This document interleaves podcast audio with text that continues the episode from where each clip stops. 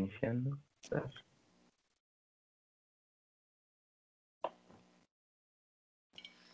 Ahí está grabando, ¿verdad? Sí. ¿Sí les aparece? ¿Está grabando? ¿Está grabando? Ya, ya aparece. Perfecto. Este, bueno, buenos días, tardes, noches, sea cual sea la hora a la que nos escuchan. Bienvenidos a Ignorancia y otros males, un programa para hablar de ciencia, cultura, arte y muchos otros temas. El día de hoy tenemos un programa muy especial porque tenemos aquí unos invitados muy especiales directo de Ciudad Juárez. ¿Gustan presentarse? ¡Eh! Hola, ¿qué tal? Mucho gusto. Mi nombre es Carlos Granados. Y Yo soy José Rodríguez. Y nosotros somos ¡Joca! Joca. Ay, no nos salió al mismo tiempo. Edita eso, por favor. Sincronícense.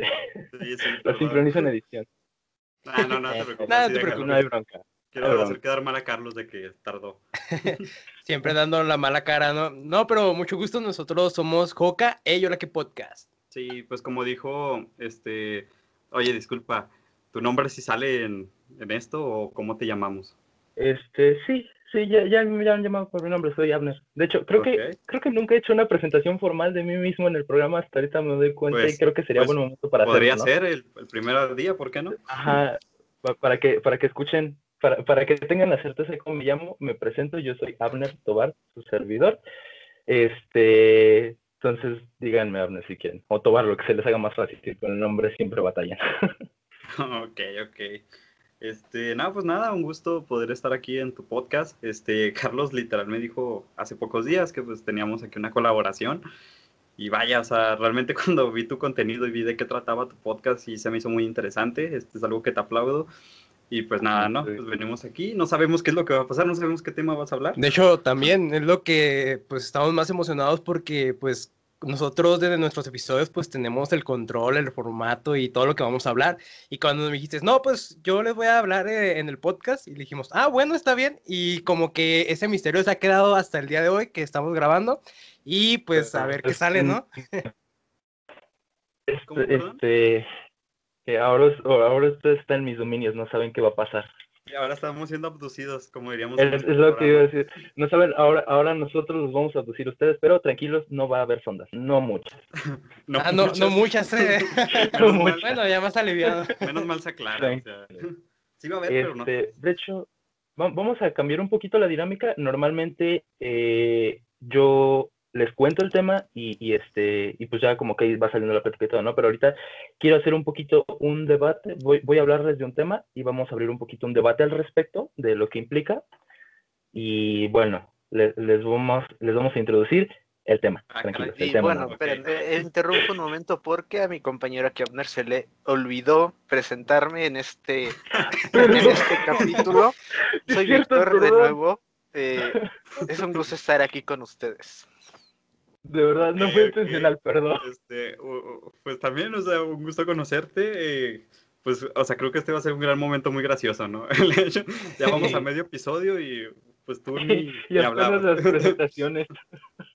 Es en vivo, todo puede pasar, ¿no? Exacto. Es, es el encanto de esto. O bueno, Digamos que aquí a mi compañero Abner no le gusta editar y muy posiblemente todo esto se quede. Ah, pues está bien, yo Es creo que es especial. rara vez lo edito. De hecho, nada más como, así como, a lo mejor sí edito esta parte porque les voy a contar así rápido en un programa, no recuerdo en cuál fue. Eh, estábamos hablando, eh, estábamos haciendo chistes sobre la reina Isabel y que estaba muy grande. la señora y todo, Cierto, lo de y la reina también el príncipe Isabel. Felipe, justamente este Víctor dijo, ese señor ya lleva como no sé cuántos trasplantes. y- Eh, y- y Estábamos a hablando de los trasplantes que ha tenido el que tuvo el príncipe Felipe, que eran unos 3, 4.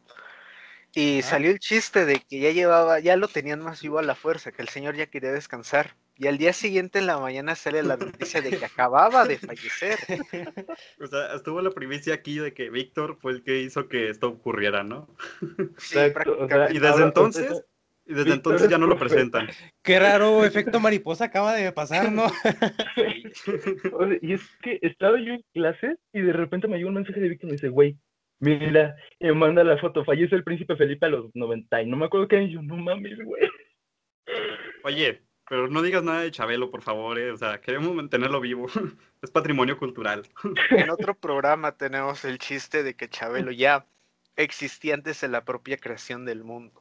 Sí, de, hecho, a uno de nuestros episodios, pues de los primeros que tuvimos, eh, estábamos hablando de eso justamente, de Chabelo, y de que ya tiene siglos aquí. Y si ustedes buscan en YouTube teorías de Chabelo, les van a salir muchos videos de que qué hubiera pasado si Chabelo vendiera tortillas, qué hubiera pasado si Chabelo se enfrentara a Itachi, cosillas por ese estilo. O sea, de hecho ese día empezamos a buscar, porque ahí me hablaron de una teoría de que Chabelo murió hace mucho y que el que está ahorita es su hermano gemelo. Entonces empezamos a buscar esa teoría y fue cuando nos empezaron a salir un montón de cosas así bien bizarras. No encontramos la teoría, pero encontramos otras más que no Merecen terminamos. un ¿no? video. Estuvimos Sí, es- buscando cobre y encontramos oro. De hecho, íbamos a grabar el episodio y al final demoramos como una hora y media viendo Sí. todo- todas las teorías que había. de Chabelo. sí, ya están buenas, la verdad. Sí, ne- necesitamos hacer un, un video hablando sobre las teorías de Chabelo. Sí Necesito otros ver a. Chabelo vendiendo tortillas. están buenas, la verdad. Los voy a buscar después. O bueno, vamos a hablar de la carta Einstein-Szilard, que fue el remordimiento que acompañó a Albert Einstein hasta el final de sus días. ¿Habían escuchado de esto alguna vez? Es sobre después de que hizo la bomba atómica, ¿no? Y que al final como que no pensaba que iba a aplicarse en eso, ¿no? Pues mira, yo sé quién es Einstein, es lo único que sé. Concuerdo, una carta. Solo sabes que es un concuerdo señor con greñudo eso, solo sé con que bigote. Ajá. Bueno, la ciencia, como todo en esta vida, también tiene su lado oscuro. Y ya sea por accidente o con toda la intención, muchos científicos se han visto sumergidos en el lado oscuro de la fuerza. Hoy, justamente, vamos a discutir el suceso que dio origen, como bien dijeron ustedes, a uno de estos episodios oscuros de la ciencia y que dejó a Einstein con los pelos de punta. Ya saben por qué siempre estaba así. Con razón en las fotos sale así.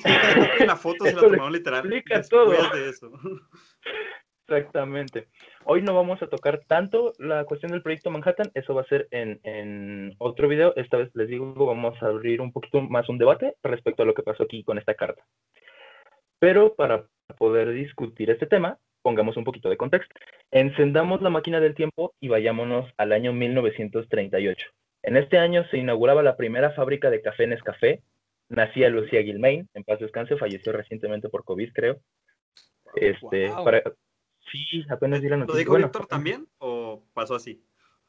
No, no, este, este pasó así, este no fue Víctor. Pues, Maldito Este- Víctor. Yo, ya lo he dicho una vez, ya lo llegué a platicar una vez con Afner, y mi voz es de profeta, lo que digo tarde o temprano se cumple, sí o no. Cada Sí, vez que pase un la- suceso histórico vamos a estar como, maldito Víctor. De seguro- marcado. De seguro hace dos años él habló de un virus. No lo recuerdo, pero puede ser una quesadilla. Dijo, ay, tengo gripa, ¿qué está pasando? Y ¡zas! aquí salió. ¿Será porque me comí un murciélago? Estaba viendo Batman en ese Estaba entonces. viendo- Ándale. Dato curioso, un gripe. mes, un, como un mes antes de que comenzara pa- la pandemia, a mí me dio gripa. Oh, no, ya, ya. Qué raro don, ¿no? O sea, de que te toque todo a ti, ¿no? Porque Sí. te imaginas que hay otra pandemia y primero le toque a Víctor la enfermedad. Ya sé, va a ser una, una, una, una enfermedad mezclada, ¿no? Así como que le dio gripe con diarrea, yo qué sé. buscando los, buscando la cura y Víctor siempre la ha tenido. De hecho, sí deberías de sacarle la sangre y de ahí quizás está la Vamos Solo es suerte, yo no tengo la cura de nada. Y de eso lo está diciendo para que no lo tengamos que matar y sacarle la cura. Por favor, no lo hagan. Bueno, este, en este año también el general Lázaro Cárdenas del Río, el fundador del Instituto Politécnico del Nopal, expropió el petróleo. Franklin Delano Roosevelt declaraba que el gabacho no se iba a unir a, ningún- no se iba a unir a ningún bloque eh, para detener a Hitler. Recuerden que en estos años, eh, creo que fue en el 33, cuando Hitler asciende al poder, eh, y se iba a mantener neutral Estados Unidos en caso de que Alemania invadiera Checoslovaquia, que creo que era la amenaza como más cercana, al menos hasta que Nintendo atacara Pearl Harbor y los obligara a entrar a la Segunda Sí. Guerra Mundial, ¿no? Sí, sí, sí, sí. Pero ¿Cómo olvidarlo? en, bueno, sí. Y en Long Island se los estaba cargando la chingada con un huracán. Bueno, o sea. Pues casual o no, o sea, si no, pasa cada tres años. Sí, o sea, si no tenían problemas con algún país, tenían problemas con el mundo. sí, exactamente, con la naturaleza, ¿no? O sea, Pobrecitos, pero bueno. Ya con un poquito de contexto, mientras pasaba todo esto en el mundo, en Alemania estaba pasando algo casi tan chingón como la primera fábrica de Nescafé. Otto Hahn, junto con Fritz, eh, habían descubierto la fisión nuclear. Aquí quiero hacer la aclaración, me parece muy justo darle el crédito que merece a Liz Meitner, que colaboró mucho en el proceso de descubrimiento de la fisión nuclear y que además a ella le debemos un modelo atómico que llaman creo que de gota. Este, y, esto, o sea, lo digo porque en su momento no se le dio el reconocimiento que debía. Ella trabajó con, antes que, que Otto trabajara con, con Strassman y en el 44 esto valió un premio Nobel de Química, pero solo para Otto. O sea, a Liz le ignoraron completamente, como pasa muchas veces en la ciencia. Entonces me parece justo remarcar. Premios Nobel opresores. Machista opresor. Te quedaste trabado como, no sé, unos 30 segundos quizá. Te recomiendo que apagues la cámara para que vaya más. Sí, me- mejor sí, bro, mejor sí, con puro audio. El audio. ¿La apagamos también o nosotros nos quedamos? como No lo estamos bien, ¿verdad? Si Yo gustan, no- mejor la apagamos por en caso de que sí baje la calidad. Ok. bueno. Este, ¿en qué me quedé? Ah, sí. eh, que, que el ojete de Han recibió el premio Nobel de Química en el 44 sin Liz Meitner, pero Liz Meitner fue una pieza clave en el descubrimiento de la fisión nuclear. Machismo. Este, Obviamente. machi- Exacto. o sea, y, y- y además alemán, o sea, machismo y racismo también. O sea, no sé si la señora era de otra etnia, pero saben que los alemanes en ese tiempo estaban Eran muy, muy cabrones. Que Hitler lo haya sido no significa que todos los, ale- los alemanes lo sean. Pues es que no, no tal cual que todos lo sean, pero el discurso que dio Hitler y, o sea, tanto motivados por el libro que él escribió, más todas las ideas y la labia que tenía este sujeto, pues hacía que muchas personas compartieran su punto de vista. Además, Hitler ni siquiera es alemán, creo. Sí, de hecho, Es, creo- es bueno, creo- austriaco, ¿no? Austriaco. ujú.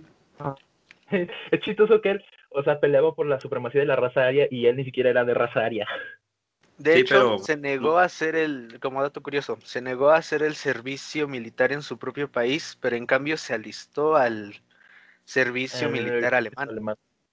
Es que pues también, pues se entiende, ¿no? Por el servicio militar, pues a Sí. quien no le toca, ¿no? las mamuquizas y todo ese rollo. A mí no me Es que tocó. apenas- tocó en A pandemia, nosotros sí nos tocó marchar. A nosotros sí marchamos un año.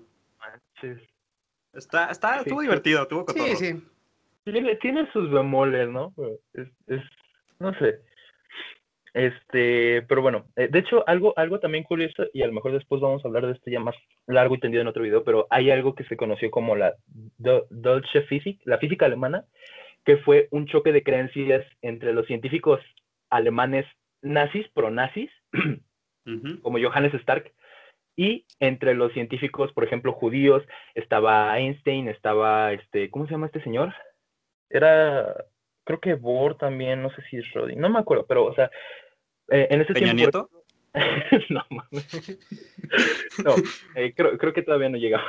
Este, hubo ese choque de creencias y es que, por ejemplo, los científicos eh, eh, pronazis eh, empezaban a poner esta etiqueta sobre los judíos de que, de, que eran, de que ellos eran dogmáticos, que se basaban en teorías y en ideas, hipótesis completamente irracionales y que ellos, obviamente, ellos eran los buenos, los, los pragmáticos, que con la experimentación y la fregada. Y de hecho, esto se vio, por ejemplo, en el campo de la cuántica porque eh, digamos que como empezaba ahí, andaba en pañales la física cuántica, la mecánica cuántica, entonces estos señores estaban diciendo que estaban pervirtiendo la ciencia con sus creencias judías. O sea, fue todo un problema ideológico muy fuerte durante, durante el periodo nazi. Perdón. Pero Buen eh, regresando un poco. ¿Mm?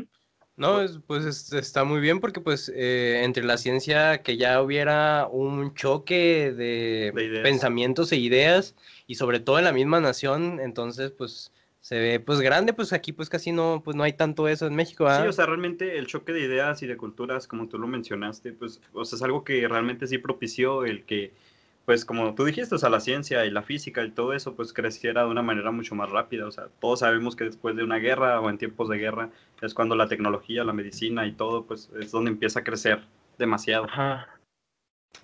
O sea, sí trae cosas de la chingada, pero también trae muchos avances científicos. Entonces, este, bueno, Pues, esta, de hecho, creo que, que si no me equivoco, el Internet se inventó ahí, ¿no? Y también Ah, fue eso por sí una no mujer, sabía. creo. Sí, pues hasta yo, de- yo tengo entendido, era como un sistema de comunicación, o sea, el hecho de los, por ejemplo, los mails, por así llamarlo, pero que esos no los pudieran atrapar los enemigos. O sea, pues obviamente si mandabas a un tipo con una carta, pues lo podían interceptar y saber la información. Y pues ese rollo de usar palomas como que cada vez era más difícil. Porque pues ya las visualizaban los movimientos y las rutas que agarraban, como que ya estaban amaestradas, entonces ya sabían ahí. y entonces el, internet creo que empezó como un proyecto. ¿Verdad, Fueron a entrenar en Tepito para ir viendo las rutas y así, darles un levantón. Le dieron, ¿cómo se llaman? Para darle a, las lagartijas, ¿no? Resorteras. Ah, una resortera, ¿no? Ándale. Fue, fue, una, fue uno de esos archivos. Ay, mi México. Fue uno de esos archivos secretos guardados, eh, la cual se llama Resorteras versus Palomas. De hecho, no dudo que la resortera haya sido inventada por Da Vinci, o sea, ese vato inventó grandes cosas. da Vinci, güey, pero es que ¿quién inventó ese señor? Sí, ya ves que... Él se inventó solo, él se escribió. exacto. Él, él, él se inventó solo. Se autoconcibió Da Vinci. Este. Bueno, nos habíamos quedado en lo de la afición, ¿verdad? Sí. Sí, perdón, es que así nos vamos siempre. a nosotros también nos pasa, los entendemos. Entonces, este, bueno, este, este hecho de que se descubriera la afición en 1938, este, prendería un foquito rojo en la cabeza de Leo Szilard, un físico húngaro que emigró a Alemania y que cuando yo de la afición pensó inmediatamente en alertar al presidente Delano. Sé que se llama Roosevelt, pero no sé, yo, yo le voy a decir Delano todo el programa, entonces pensó en alertar. Es que, es que, güey, o sea, su nombre, el presidente Delano. Este, su nombre es, una, es un monumento a todo lo que pueda considerarse al burro. Exacto. Ok, pues ganas no le faltaba, ¿no?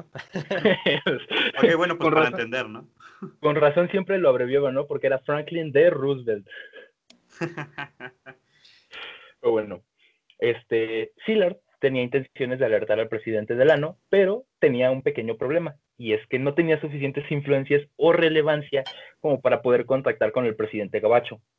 Pero Leo no era pendejo y sabía exactamente lo que debía hacer le pidió a Edward Teller, otro científico, otro físico y amigo suyo, que lo llevara a, la casa de Einstein, de Albert Einstein, nuestro greñudo favorito de la física, a su casa de Long Island, para pedirle que le tirara paro con su cartita, porque él redactó, eh, quería hacer una carta para el presidente, entonces le pidió que le tirara paro y que este, la firmara también. Entonces, Beto accedió. Pues, si digo Beto, ya saben a quién me refiero. Entonces, este, esta carta se envió a Roosevelt, la carta fue firmada por Einstein, en la que advertían de que Alemania tenía descubrimientos en el área de la física nuclear que debían tratar con cuidado y a los que debían prestar mucha atención. Esta carta entonces llegó al poder de Delano, quien entendió perfectamente el mensaje y la preocupación de Szilard y Einstein, así que fue con sus científicos e ingenieros y muy serio se paró frente a ellos y les dijo, que les tiramos una bomba, dice, Creo que ya saben el resto de la historia. no dudo que hayan habido menos o más palabras que eso. O sea, para mí fue así.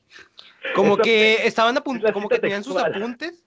Siento que yo que tenían sus apuntes, lo hicieron bolita y luego lo tiraron a la basura y dijeron, ah, ¿por qué uno no una bomba? Sí, ándale.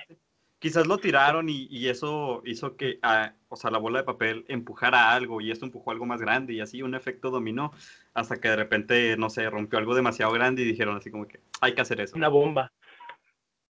Exactamente, que se vaya expandiendo de esa manera hasta que cree un gran... O andaba uno de Yucatán por allá y soltó una bomba y dijo, ah, pues agarre, vamos a hacerla. Es un buen nombre. y el pobrecito nada más quería bailar. Exacto. Bueno, a continuación les voy a leer una traducción al español de la carta que, que le envió Beto Adelano.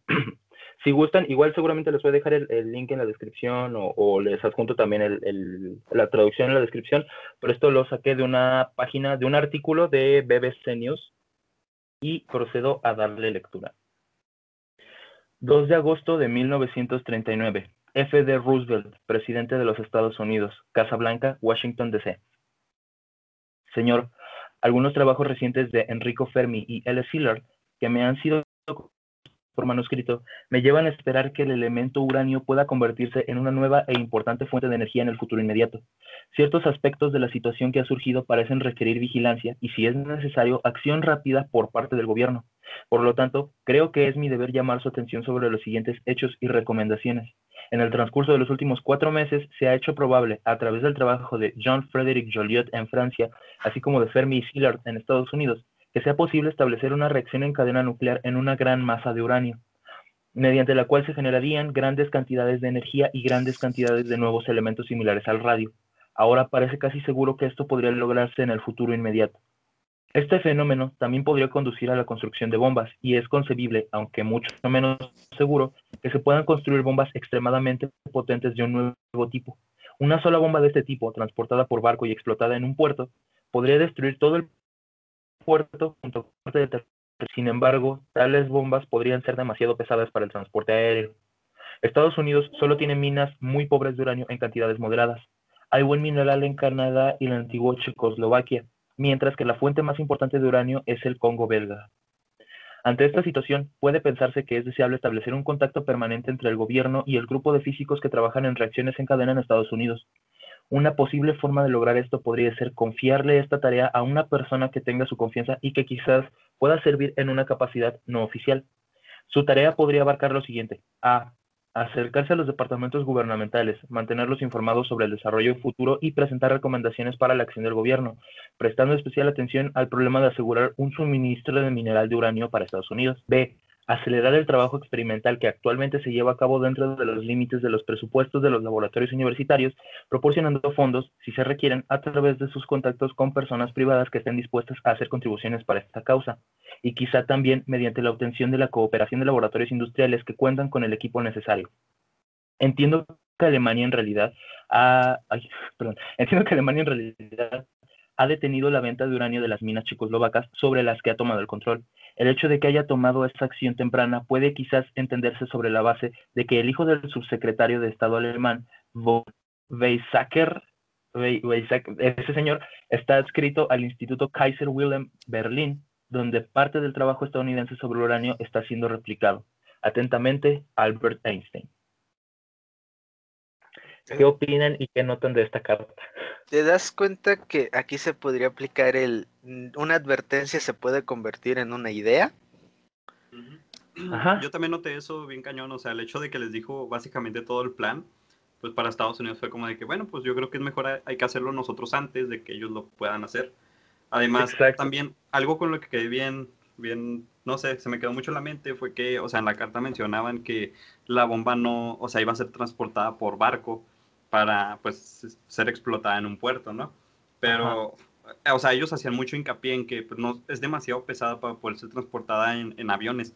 Y cosa rara porque Estados Unidos lo logró. Este, y pues realmente creo que eso eh, ayudó bastante a que se generara muchísimo daño, porque o sea, si pegas a un puerto con una bomba, la mitad de la explosión va a ir hacia el puerto y hacia las cosas cercanas, pero la otra mitad pues irá hacia el mar, ¿no? O sea, me imagino y pues eso te, te quitaría demasiado daño en comparación a, a, las que tiraron en Hiroshima y, y pues bueno, tú sabes, ¿no? O sea, todo el daño que creó. también... No, Fatman y Little Boy. Sí, también lo, lo que veo es que en sí, pues ya todos estaban tomando acción, entonces ya nada más era el primero que lograra hacerlo y aunque pues ya, si se fijan, pues tenían todo el plan, ¿no? Y ya sabían dónde estaban todas las minas y todo tanto que Alemania ya también se estaba adueñando poco a poco de esa parte. Entonces, a diferencia de cómo fue la Primera Guerra Mundial y todo el lapso de 1933 a 1940, el cómo se fue primero por conquistando los países y territorios a llegar a este punto de como de que los eh, conquistar territorios no basta, hay que pensar en algo más grande porque ahora no es conquistar, sino erradicar. Sí, básicamente, o sea, era un proyecto de muertes masivas, o sea, el hecho de que además, o sea, fue planeado de una manera, pues, o sea, como dijo Carlos, realmente no era, no era ganar un territorio, sino era aniquilar ya que, pues te das cuenta, o sea, las bombas que tiraron, las tiraron en, en, ciudades donde había solamente civiles, o sea, que eran ciudades que no estaban tan militarizadas, a diferencia de las bombas que lanzaron, este, pues, los contrarios, ¿no? La URSS, si no me equivoco, o no, ¿cómo era? La, URSS. sí, la, URSS. Este, que ellos, ellos Unión, creo que era Unión de Repúblicas Soviéticas Socialistas, ¿no? bueno, Unión Soviética, digamos, para hacerlo menor, para hacerlo Bueno, la más chico. Este, o sea, ellos no tiraron a, un, a una ciudad, ellos tiraron a, a un campo militarizado, mientras que Estados Unidos fue y atacó a gente inocente y pues ahí fue que dijeron, ¿saben qué? Pues esto ya no está chido, yo me salgo de la guerra y pues Alemania dijo, pues ya estoy perdiendo gente. La creación Sí, de no la bomba fue más como un estate quieto para que se Ajá. detuvieran del, de, de cualquier otro ataque que tuvieran pensado. Fue ya te me calmas porque no quiero más problemas. Un jalón de orejas, básicamente. De hecho, lo mandaron a Japón, ¿no? Que Japón era uno Sí. de los que se empezaban a aliar más junto con Alemania. Alemania, porque también quería retomar más, más territorio en el Medio Oriente y como ello también tenía ya sus problemas con Estados Unidos, ¿no? No, y aparte, o sea, la, la Tierra del Sol naciente siempre había sido una potencia en cuestión de cómo eran sus militares y así. Ajá. O sea, realmente era un enemigo muy fuerte que pues a Estados Unidos no le convenía que estuviera aliado con Alemania. Pero pues en vez de tirar la bomba en un campo militar, en media Sí, de hecho, claro. yo siempre, siempre, pues, o sea, es algo que siempre he pensado. Realmente, o sea, si te das cuenta, hay películas, hay documentales, hay series, hay de todo que siempre te pintan a la guerra como, ¿cómo fue esto, no? De que los americanos son el héroe siempre y que siempre, pues, gana el mejor. Pero, pues, algo que yo siempre he pensado es que ese dicho de que la, histo- la historia la escriben los ganadores es tal cual. cierto. O sea, Sí. Estados Unidos ganó, Estados Unidos dijo quién es el malo, cómo fueron las cosas y por qué lo que ellos, pero nunca mencionan de que, oye, yo tiré una bomba en tal lugar y maté mucha gente inocente. Ellos nomás te dicen, hecho, yo hay, hay muchos crímenes de personas". guerra que cometieron los aliados. Exactamente. si lo mencionan es como que muy leve. O sea, yo lo hice para que se calmaran. Lo que yo hice no fue malo. Ajá, pero pues realmente creo que, o sea, pensamos todo lo mismo, ¿no? O sea, este tipo de fin, o sea, mucha gente quizás lo diga, el fin justifica los medios, pero siento que pues no es tanto de justificar el hecho de que mataras a tantas personas, ¿no? Que eran inocentes, o sea, digo, Y era un menos de una forma estaba- tan cruel. Sí, exactamente. O sea, ¿cuántos documentales no hay de personas que quizás llegaron a sobrevivir o, o que te encuentras los documentales de cómo quedó la ciudad después de la bomba, ¿no? Cómo fue que la vieron caer. Y era, era solamente gente mayor, eran personas que quizás no podían, pues era gente que no podía ir a la guerra, mujeres, gente mayor, niños. O sea, pues realmente no eran personas que se lo merecían. Ajá, o sea, y este, como, como bien dices, este maniqueísmo recalcado de los buenos y los malos, o sea, siempre te lo pintan así. Incluso, cuando, o sea, cuando a quién no le ha pasado, ¿no? Que en una clase de historia de la secundaria, de la prepa, incluso si quieres, te dicen, ah, pues mira, en la Segunda Guerra Mundial se dividieron en dos bloques. Los países aliados, que son los buenos, y los países del eje, que son los malos, ¿no? Pero, o sea, en primera, en una guerra no hay buenos ni malos. Hay, hay personas, hay gente, sí puede haber quien tenga, o sea, quien sea más hijo de la chingada, como fue Hitler, pero eso no quita que, que en los otros países haya gente igual de jodida, igual de mala, que cometan crímenes iguales a los de los supuestamente malos o incluso peores. O sea, ¿cuántas masacres no cometieron? De hecho, poquito estaba viendo, eh, empecé a ver un video, creo que no lo terminé, de, de masacres, o sea, de, o bueno, de, ¿cómo se dice? De crímenes de guerra que habían cometido los aliados, pero que no son tan conocidos, justamente por eso, como bien dices, o sea, es verdad, los, lo- la, la historia la escriben los vencedores. Entonces, en este caso, desde ahí como que se nos vendió y se nos quedó mucho esta idea de, ah, los países de, del eh, aliados eran los buenos y los del eje eran los malos, pero, o sea, es que realmente no es tan simple la cosa, no es como blanco y negro, luz y oscuridad, o sea, Ajá, hay, hay estos tintes, estas sombras que muchas veces no quieren que se vean. Entonces, esta cuestión de simplificarlo tanto es, es un error y, y nos, nos ciega mucho y nos quita como que esa perspectiva más objetiva en cuanto a esta, a esta guerra, porque, o sea, también, o sea, es, es una guerra, no lo veas como lo veas, va a haber muerte, va a haber gente afectada y, y los dos bandos van a cometer atrocidades. Lo quieras Lo que peor no, es que ni pasar. siquiera los afectados son los que realmente quieren esa guerra. Son personas que están obligadas a ir a luchar por Por los órdenes de alguien. mayor. Sí, y exactamente, eso es lo que iba a comentar. En sí, la guerra lo único que hace son lucha de intereses que, por bien sean, es, por ejemplo, la Primera Guerra Mundial, lo primero que fue fue expandirse, porque habían muchos continentes, por ejemplo, el continente africano era muy desconocido para todos, entonces todo lo querían a- a- apropiarse de él. Al igual aquí como Latinoamérica, como lo que pasó en, toda, el- en Cuba, por ejemplo. Pero nada más es eso, era aprovecharse de los territorios, eh, expandirse sobre todo todavía más, porque si se fijan en África, pues llegó, hay muchos eh, países en los cuales hablan francés, hablan inglés y hablan otro, otras lenguas que ni siquiera son cercanas a la zona donde están. Entonces te das cuenta que es una lucha de intereses tanto por el territorio como el poder y sobre todo los recursos, que eso fue uno de los principales por lo que más buscaban esos territorios. Y también otro sentido que también le das, que es como un, como un arma de doble filo, es el nacionalismo, ¿no? El estar tan apegado a la, a la nación y a los bienes y a lo que significa eh, ser de tal país que da la vida por, por ello, pero sin cuestionarte tanto o muchas de las ocasiones pues más forzados eh, porque también muchos de los países como lo fueron Estados Unidos, Alemania y todos, eh, lo que hacían era adueñarte de los países de más pequeños, los que no tenían poder militar, y esos mismos meterlos al ejército. Es algo así similar como de que pues mando a los más débiles para como que se vayan cansando y ahora sí eh, este, Ya luego de cañón. sí como ajá como masa Carne así de cañón. como, como Carne de carne de cañón. cañón ajá y ya una vez así eh, yo empiezo ahora sí con los que son de mi país empiezo a planear todo para que sea este de la manera más eficaz y más eficiente el que tengamos la menor cantidad de bajas pero igual pues no justifica nada si se fijan eh, por ejemplo en una segunda en la segunda guerra mundial cuando fue navidad este pararon toda la guerra eh, durante, durante toda esa noche. Entonces, aliados y enemigos se empezaron a convivir como si fuera Navidad, em- eh, dejaron las armas por un lado y retomaron todo porque todos, ambos, ambos, ambos, perdón, ambos mandos no querían estar No ahí.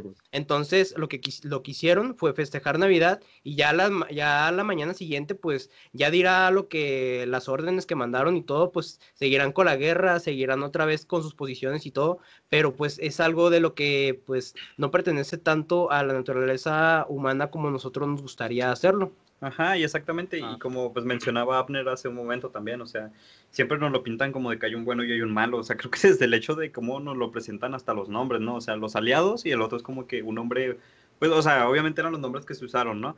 Pero siempre es como que los aliados, o sea, suena como que pues son los buenos de la historia. Como que los héroes. Pero, ajá, exactamente, o sea, es como que ya si te hubieran puesto, ¿no? Pues estaban la, un, ¿cómo eran? Perdón, la, bueno, la URSS contra los Avengers, güey, casi casi te ponen así, entonces pues como de que pues ya sabes cuál es el bueno, pero pues realmente, o sea, ambos bandos, como tú dijiste, tuvieron sus cosas horribles, e igual ambos bandos pues hicieron cosas buenas también, o sea, realmente no todo fue malo, ya que, por ejemplo, muchos te pintan a Hitler como que pues es una persona horrible, pero pues ese vato hizo las, las primeras leyes en defensa de los animales, este, y cosas También por creo ese que estilo. campañas antitabaco, ¿no? Ajá, exactamente, y creo que también cosillas de como de vegetarianismo, no sé cómo se llama esa cosa, este, pero, o sea, el vato también hizo sus cosas buenas, y no sé, eso sí, la verdad, no lo puedo confirmar.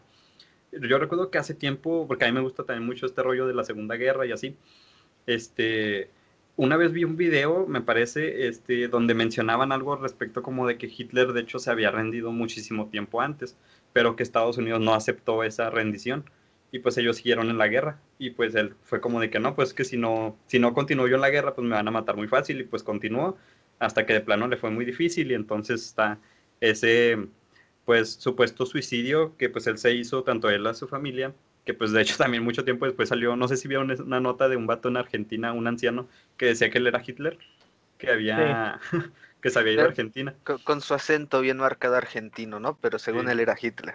Sí, o sea, pues sí, también, o sea, no, no está nada confirmado, pero pues sí está medio raro todo, todo esto, ¿no? O sea, te digo, yo también no había escuchado ese rollo de que Hitler, él había mandado una carta diciendo que pues ya, o sea, que quería terminar la guerra, que ahí terminaran las cosas, todo bien, pues iba a liberar a las personas. Y Estados Unidos fue como de que no, no, carnal, ahora, así como, como diría el Ferras, ¿no? Ahora la Lo regreso la derramas. empezaste a- Ándale. No, pues sí, es que, no sé, es...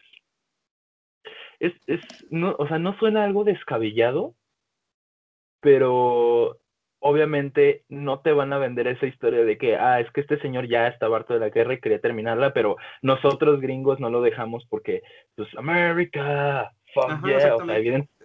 Sien- Siento que Estados Unidos no siente realmente una victoria, sino es tal cual derrotando al enemigo. No acepta Ajá. una, una derrota de ya me rindo.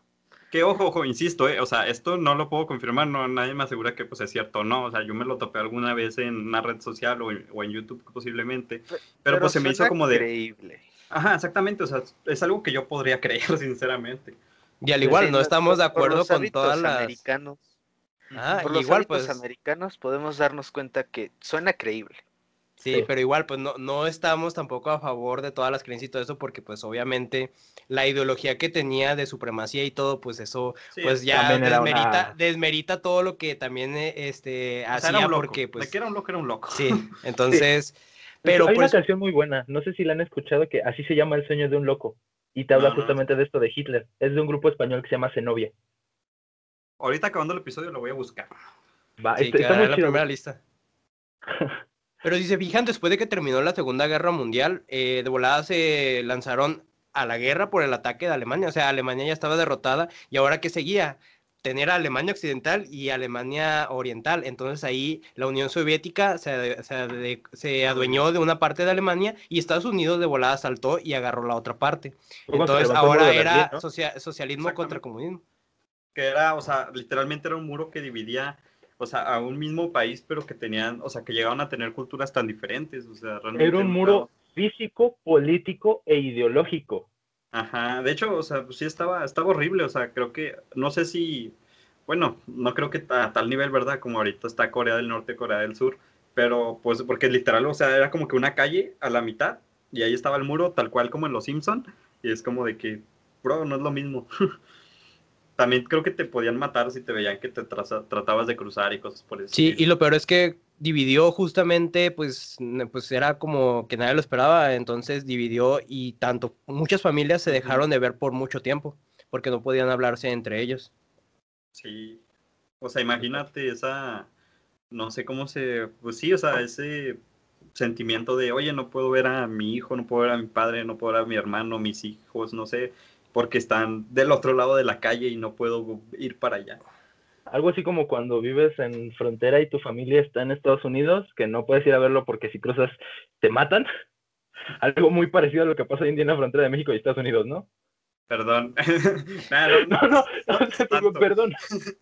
No pasa sí, no nada. pasa te, tanto, ¿eh? te- te pasaste. O sea, tuviste Perdón. que soltarlo en el episodio cuando estaban juarenses. Ya me quiero ir. Perdón, Es más, déjame corto la llamada. te creas. no, perdón, perdón, no, ¿Cuánta perdón, crueldad hay en tu Abner? Sí, perdón. O sea, menos mal no lo dijo Víctor porque esto hubiera pasado.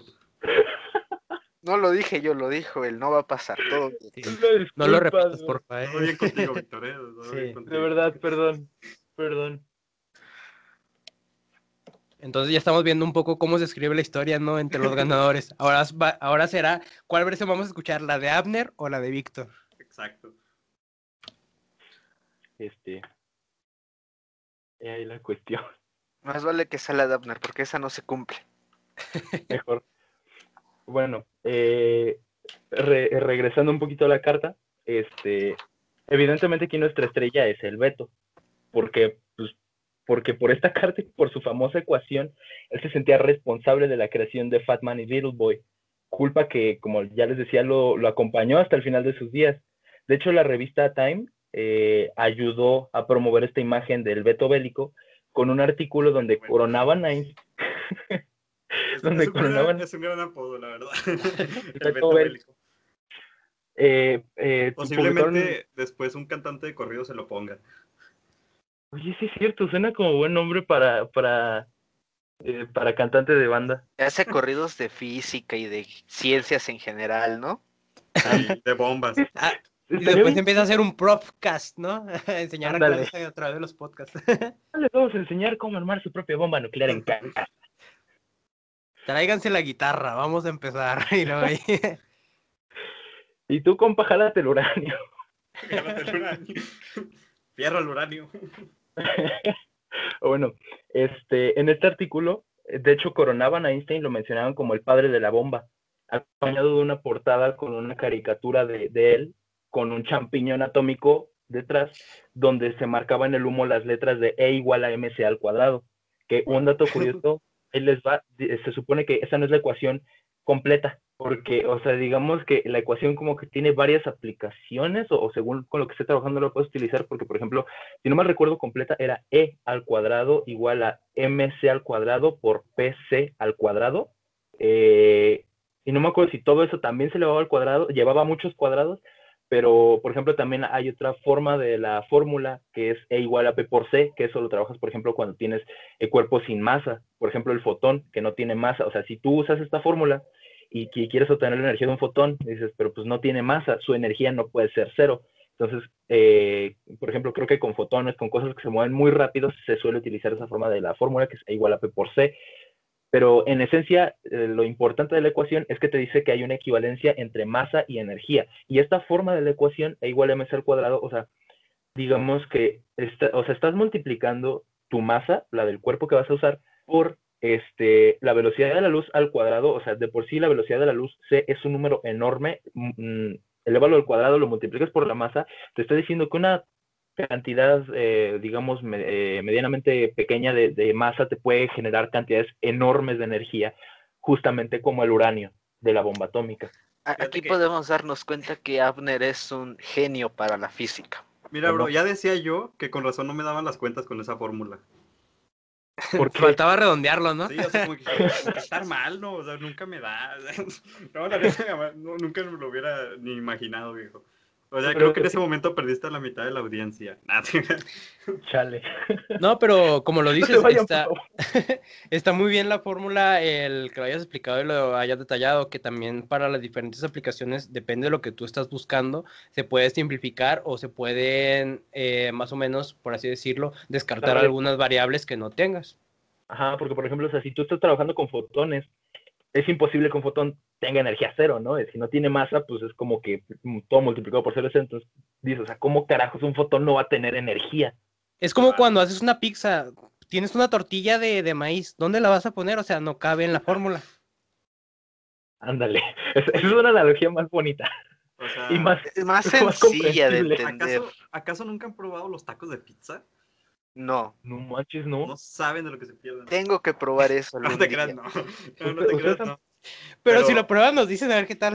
Ahora genuinamente tengo el interés de probarlo. Yo también. ¿Ustedes han escuchado de las tortas de tostada? No. No. en Michoacán, en Santa Clara del Cobre, ahí son famosas las tortas de tostada. Literalmente es una tostada dentro de un bolillo. ok. Bueno, en nuestra escuela comemos torta de chilaquiles, es tortilla dentro de un pan.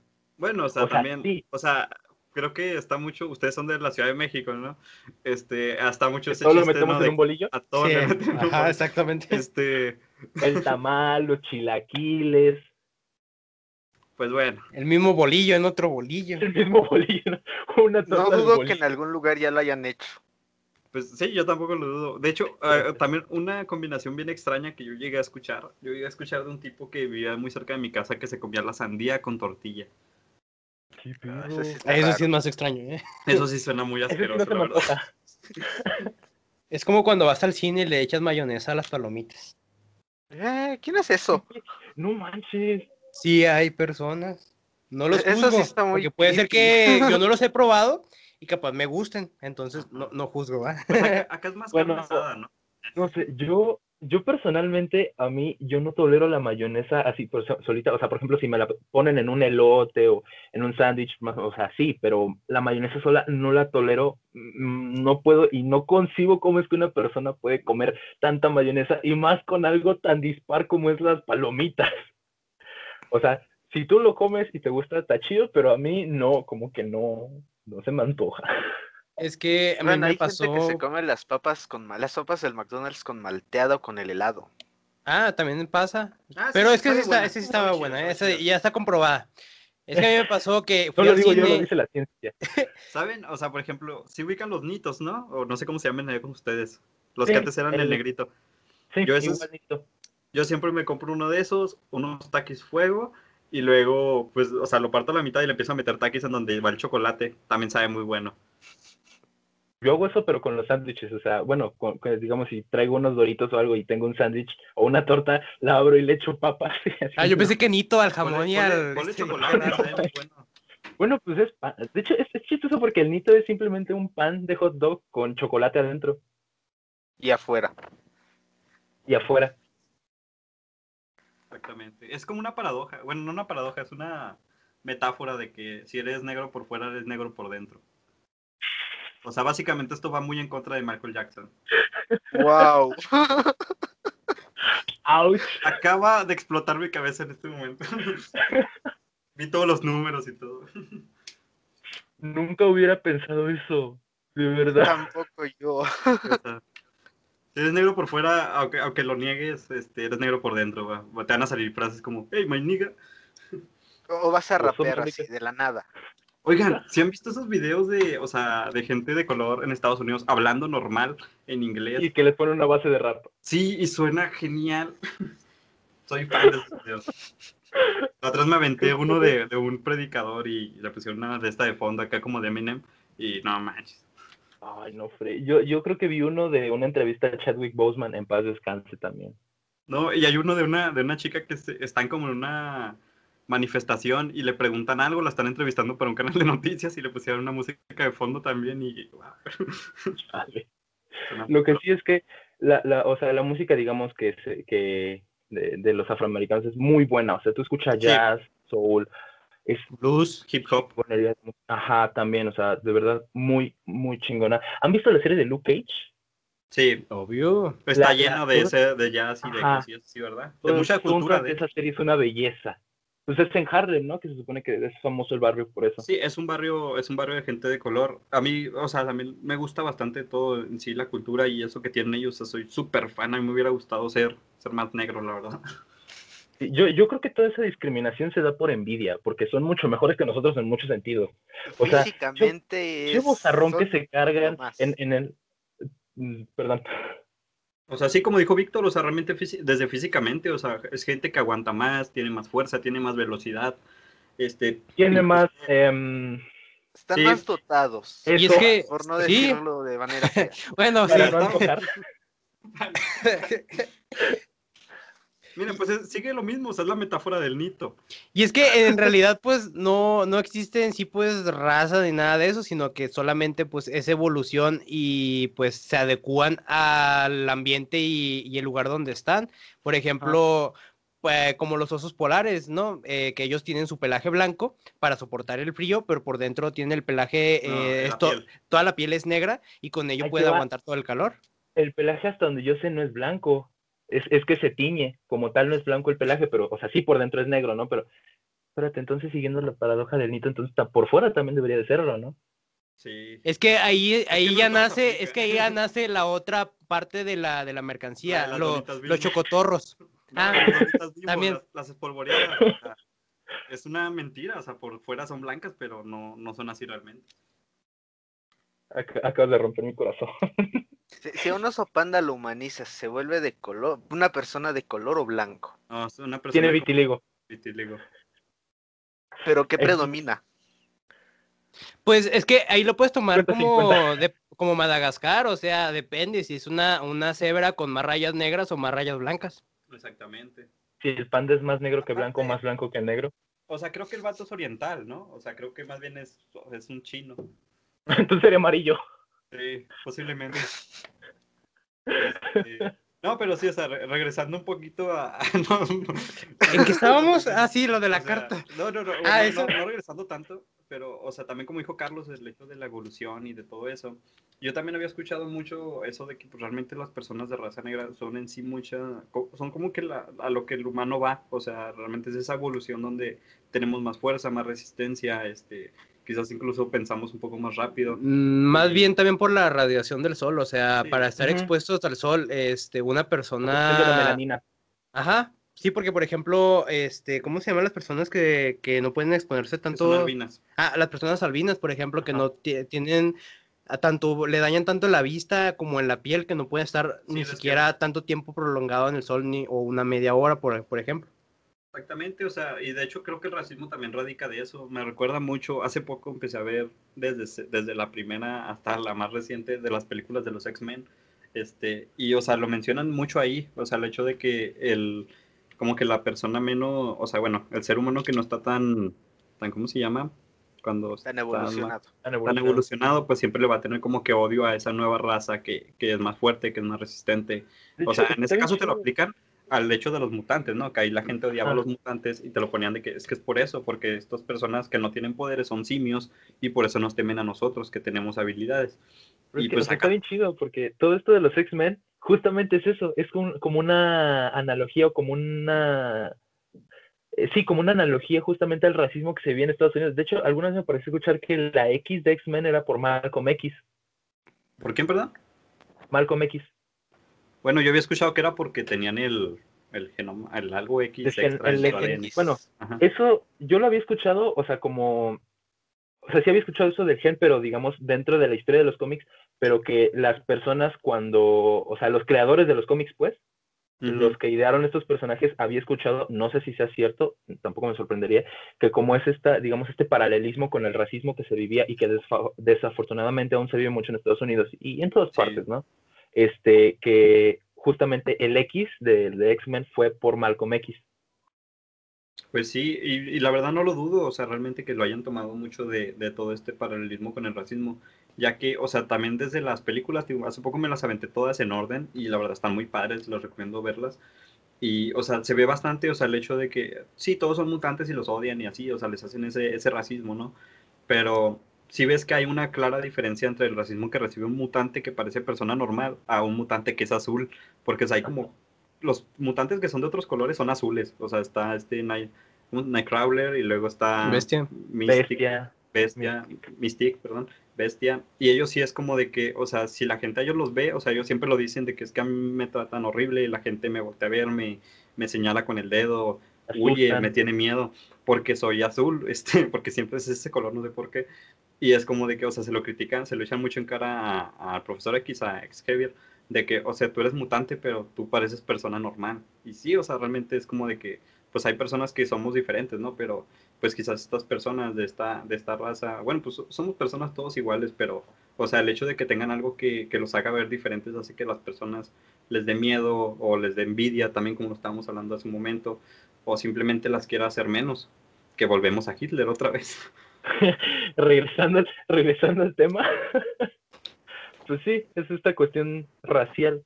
O sea, el, nada más que en el caso de, de, de los nazis, pues su principal objetivo fue los judíos, ¿no? Que claro, no fue el único, pero digamos que fue el, No, o sea, iban contra, este, Contra- judíos, o que no fuera ario. personas con discapacidades, con personas que ellos pensaban que no, no merecían la pena vivir. Sí, o sea, una cosa objetiva. De hecho, también, o sea, regresando un poquito a esta cuestión del nacionalismo, ¿se dan cuenta de que siempre que hay un líder político extremadamente nacionalista termina mal? Sí, bastante. Tenemos, a, Trump. Hitler, a Trump, tenemos hecho, Trump- a- parecía que iba a ser un nuevo Hitler. Desde el hecho de encerrar niños en jaulas, de querer levantar un muro, un muro que dividiera a los países de tal o sea, de tal manera. O sea, si el vato tenía ideas muy parecidas. eso da miedo, es, es luego- un xenofóbico de lo peor. ¿Y, cuán- y, cu- y cómo pasó también para finales de, de enero cuando tenía que entregar la candidatura? Que Ajá, todas sí. las personas en sí, el, el ser candidato, ser presidente, pues es un cambio que pues Trump obviamente no va a estar como, como Putin, ¿verdad? Que lleva desde hace mucho tiempo en el poder, pero todos los presidentes de Estados Unidos pues tienen sus ciclos y todo, entonces es parte del cambio. Eh, Tanto que él no lo aceptó y decía que pues que era en contra de Estados Unidos y cuánta gente no lo siguió que tanto que Ajá. casi se apoderan de la Casa Blanca. Sí, cuando hecho- el Capitolio. O sea, es, es, es- recuerda un poquito a AMLO, ¿no? Eso de que la mafia del poder y que, y que no es que las elecciones fueron arregladas, yo soy el No te legítimo. metas con la AMLO, van a venir a atacar los chairos. Sí, yo, yo estaba pensando lo mismo. Güey, se supone que nosotros somos chairos. Teni- en nuestra a tenemos somos buena onda. Somos chairos buen pedo. Así Son como hay- chairos, este, Akatsuki, no, oprimidos y... Ándale, los, los renegados. Así como, Son así como renegados, hay ¿no? otakus que se bañan y otakus que no se bañan, hay, hay chairos chidos y chairos chairos, entonces nosotros somos de los chairos chidos. O sea, so- somos la oveja que- negra de las ovejas negras. Son la oveja más negra, son la oveja morada. somos la oveja azul como los X-Men. Ándale, somos la oveja azul. Eso suena chido, güey. Este, ¿en qué nos habíamos quedado? O sea, que Antes que- Es que, pues sí, pues Am- AMLO, pues sí, es que del nacionalismo, ¿no? De cómo, de cómo conlleva a que las personas se sientan tanto con una identidad, eh, sentirse parte de la sociedad, que ceden, o sea, completamente, aunque sus convicciones y sus decisiones le dicen lo contrario, eh, ceden porque sienten que es como que algo, eh, que están pretendiendo a algo más grande que ya no son solamente sus bienes y sus necesidades, sino la de todo un país. Ajá, este, yo nomás quiero agregar este, que a los Chairos, que yo me deslindo de todos los comentarios aquí dichos este, en contra de, de su presidente. ok, sabias palabras. y yo creo que haría, haría bien yo en decir lo mismo. Este, no, no, no, pero, o sea, ya, o sea, como tú estabas diciendo, este, y quitando, o sea, yo realmente no estoy ni a favor ni en contra de, de AMLO ni nada, o sea, sinceramente no, no es como que un tema que, que, siga, que me interese tanto. Muchas personas quizás empiezan a comentar enojadas de que eso significa que no te interesa el país, no te interesa la política, pero no, o sea, pues ¿por qué estar peleando? La gente ya lo escogió y pues ya, o sea, su mandato va a durar lo que tengan que durar, pues tenemos que aguantarnos, ¿no? Aguantamos a muchos presidentes que jodieron al país de igual manera. Y pues como dije, bueno, pues es uno más. Y es que eh, hay que entender que pues el presidente, pues no, o sea, no, bueno, está por encima de todos nosotros, va, pero no deja de ser lo que es, es un servidor público. Entonces, al estar, al estar pendiente de todo un país, eso exige también de que la campaña y todo lo que también ha estado prometiendo, cosas así, pues es algo que nosotros le vamos a estar eh, diciendo y que si, si lo está cumpliendo o no lo está cumpliendo, no es tanto una parte como de echarle y decirle, no, es que la neta estábamos mejor con este ni nada, si simplemente eh, dejar de parte eso de, campaña y nada, porque pues deja de ser en sí del partido y todo, porque ahora gobierna toda una nación, no, no solamente gobierna a todos los del partido. Exactamente, o sea, y si una persona se queja de, lo que él haga, de lo que él diga, o, o de decisión que haya tomado o que no haya tomado, o sea, no es un rollo de que, eh, porque mucha gente de volada salta a defenderlo con comentarios tipo, ay, pero cuando estaba, no sé, tal otro presidente no, de, no se quejaban, o si hubiera sido él, no se hubieran quejado y eso que robó más. que muchos memes salen así, ¿no? Pero, ¿cómo te quejabas y luego cuando lo sales tú de niño ahí? Exactamente, o sea, es como de que, oye, viejo, pues yo cuando tenía 14 años no sabía nada de política y del país ni que lo estaban jodiendo, y, o incluso si lo supiera, viejo, o sea, realmente yo miraba que todo el mundo se quejaba de cualquier presidente, fuera cual fuera, para todos le hicieron memes, a todos le hicieron pues de todo, o sea, realmente todos. Ah, pero, este, perdóname, pero ningunos memes como los de Tlatuán y Peña Nieto. Exactamente, eso es lo que digo. Peña, son oro. Ah, ah, exactamente, o sea, digo, porque mucha gente se queja de que no, es que porque a AMLO lo tratan así, porque le dicen tantas cosas, porque lo atacan, y es como de, viejo, pues hemos atacado a todos los presidentes que están haciendo el trabajo de una manera que vemos que está mal, no sé, o que quizás no nos han mostrado los resultados que prometieron, y pues no es algo personal, no es algo que tengamos ni contra él ni contra su partido, y así. Es más con el hecho de que no cumple. Exactamente, o sea, bueno, ah. no, pues no sé. Ya me quiero del tema. Bueno, o sea, por ejemplo, eh, algo que yo he visto que mencionan mucho y, y desafortunadamente también lo he visto en personas cercanas es que, por ejemplo, ha habido mucho desempleo por su culpa. Por, o sea, por todo. No sé si sepan, pero estamos en una pandemia. No, o sea, sí, pero, o sea, desde antes de la pandemia, de que empezara, como uno, ¿en qué año empezó su sexenio? ¿En el 2010? 2018. Ajá, Ajá o sea, en ese... Un año y luego pandemia. Fue como año y, año y, casi dos años, ¿no? Porque empezó a principios del año pasado. En, este, diciembre se empieza, ajá, en diciembre se empieza a ser presidente. Cuando se mudó y todo. Bueno, ajá, este, o sea, de ahí sí me tocó ver que, eh, les digo, en personas cercanas desafortunadamente sí me llegó a tocar ver esta cuestión del desempleo por los cambios en el gobierno, por todo lo que está haciendo. También esta cuestión de que empezó a quitar este presupuesto para el sector salud, eh, el presupuesto para investigaciones, ajá. Ah, de hecho, a nosotros nos este tocó que, nos, que empezaban a quitar becas y todo en la universidad por eso. Sí, de hecho, hay, hay creo que es el CONACIT, el que luego da becas ¿eh? para estudiantes, ¿no? O sea, eso sí es queja. Sí, esa sí, esa sí va directo, o sea, la verdad. O sea, esta, esta institución del CONACIT, que creo que fue justamente AMLO, ¿no? El que dijo, no, ya, ya no den esas becas, y ahora el CONACIT quitó las becas, y no solo eso, o sea, también tocó, tocó que les dijera, bueno, les vamos a retirar la beca, pero también nos tienen que pagar lo, el dinero de esa beca, o sea, ¿y cuántas familias no estás jodiendo con eso? Tú no sabes cuántos estudiantes, cuántas personas a lo mejor se sostenían económicamente de eso, o eso era un apoyo para poder tener una, digamos, una mejor calidad de vida. O sea, no, no sabes a cuánta gente estás afectando por quitar dinero de donde, de donde realmente es necesario y meterlo a proyectos como tu estadio de béisbol, como tu aeropuerto. O sea, dime eso, eso de la rifa del avión, perdóname, pero es una barrabasada. O sea, sí. Y es que lo, lo, que pasa en la política y es lo como, como ha sido siempre es que aunque seamos pues eh, aunque haya países demócratas, demócratas y todos eh, siempre en la política es eso eh, se empieza a quitar la parte de lo que, las posturas del, de, la, de, la, persona, del individuo, y al final termina cediendo a la parte de poder, a poder, de tener el poder sobre todo, y ya cumplió y cumplir sobre todo con el partido con el que se está eh, idealizando y con el que está llegando a ese poder. Entonces, entonces siempre, siempre es un ciclo, entonces es muy complicado cuando se habla de política porque por más que le quieras exigir a la persona y todo, este están muchos, muchos medios de por medio, que tanto es, por ejemplo, los intereses del, de, de, los adversarios, este, lo que nosotros creemos que, que necesitamos y, y, es correcto, las necesidades a las cuales se puede enfrentar, este, las posturas del país también y cómo están en cuestiones de, de, de adeudos y todo.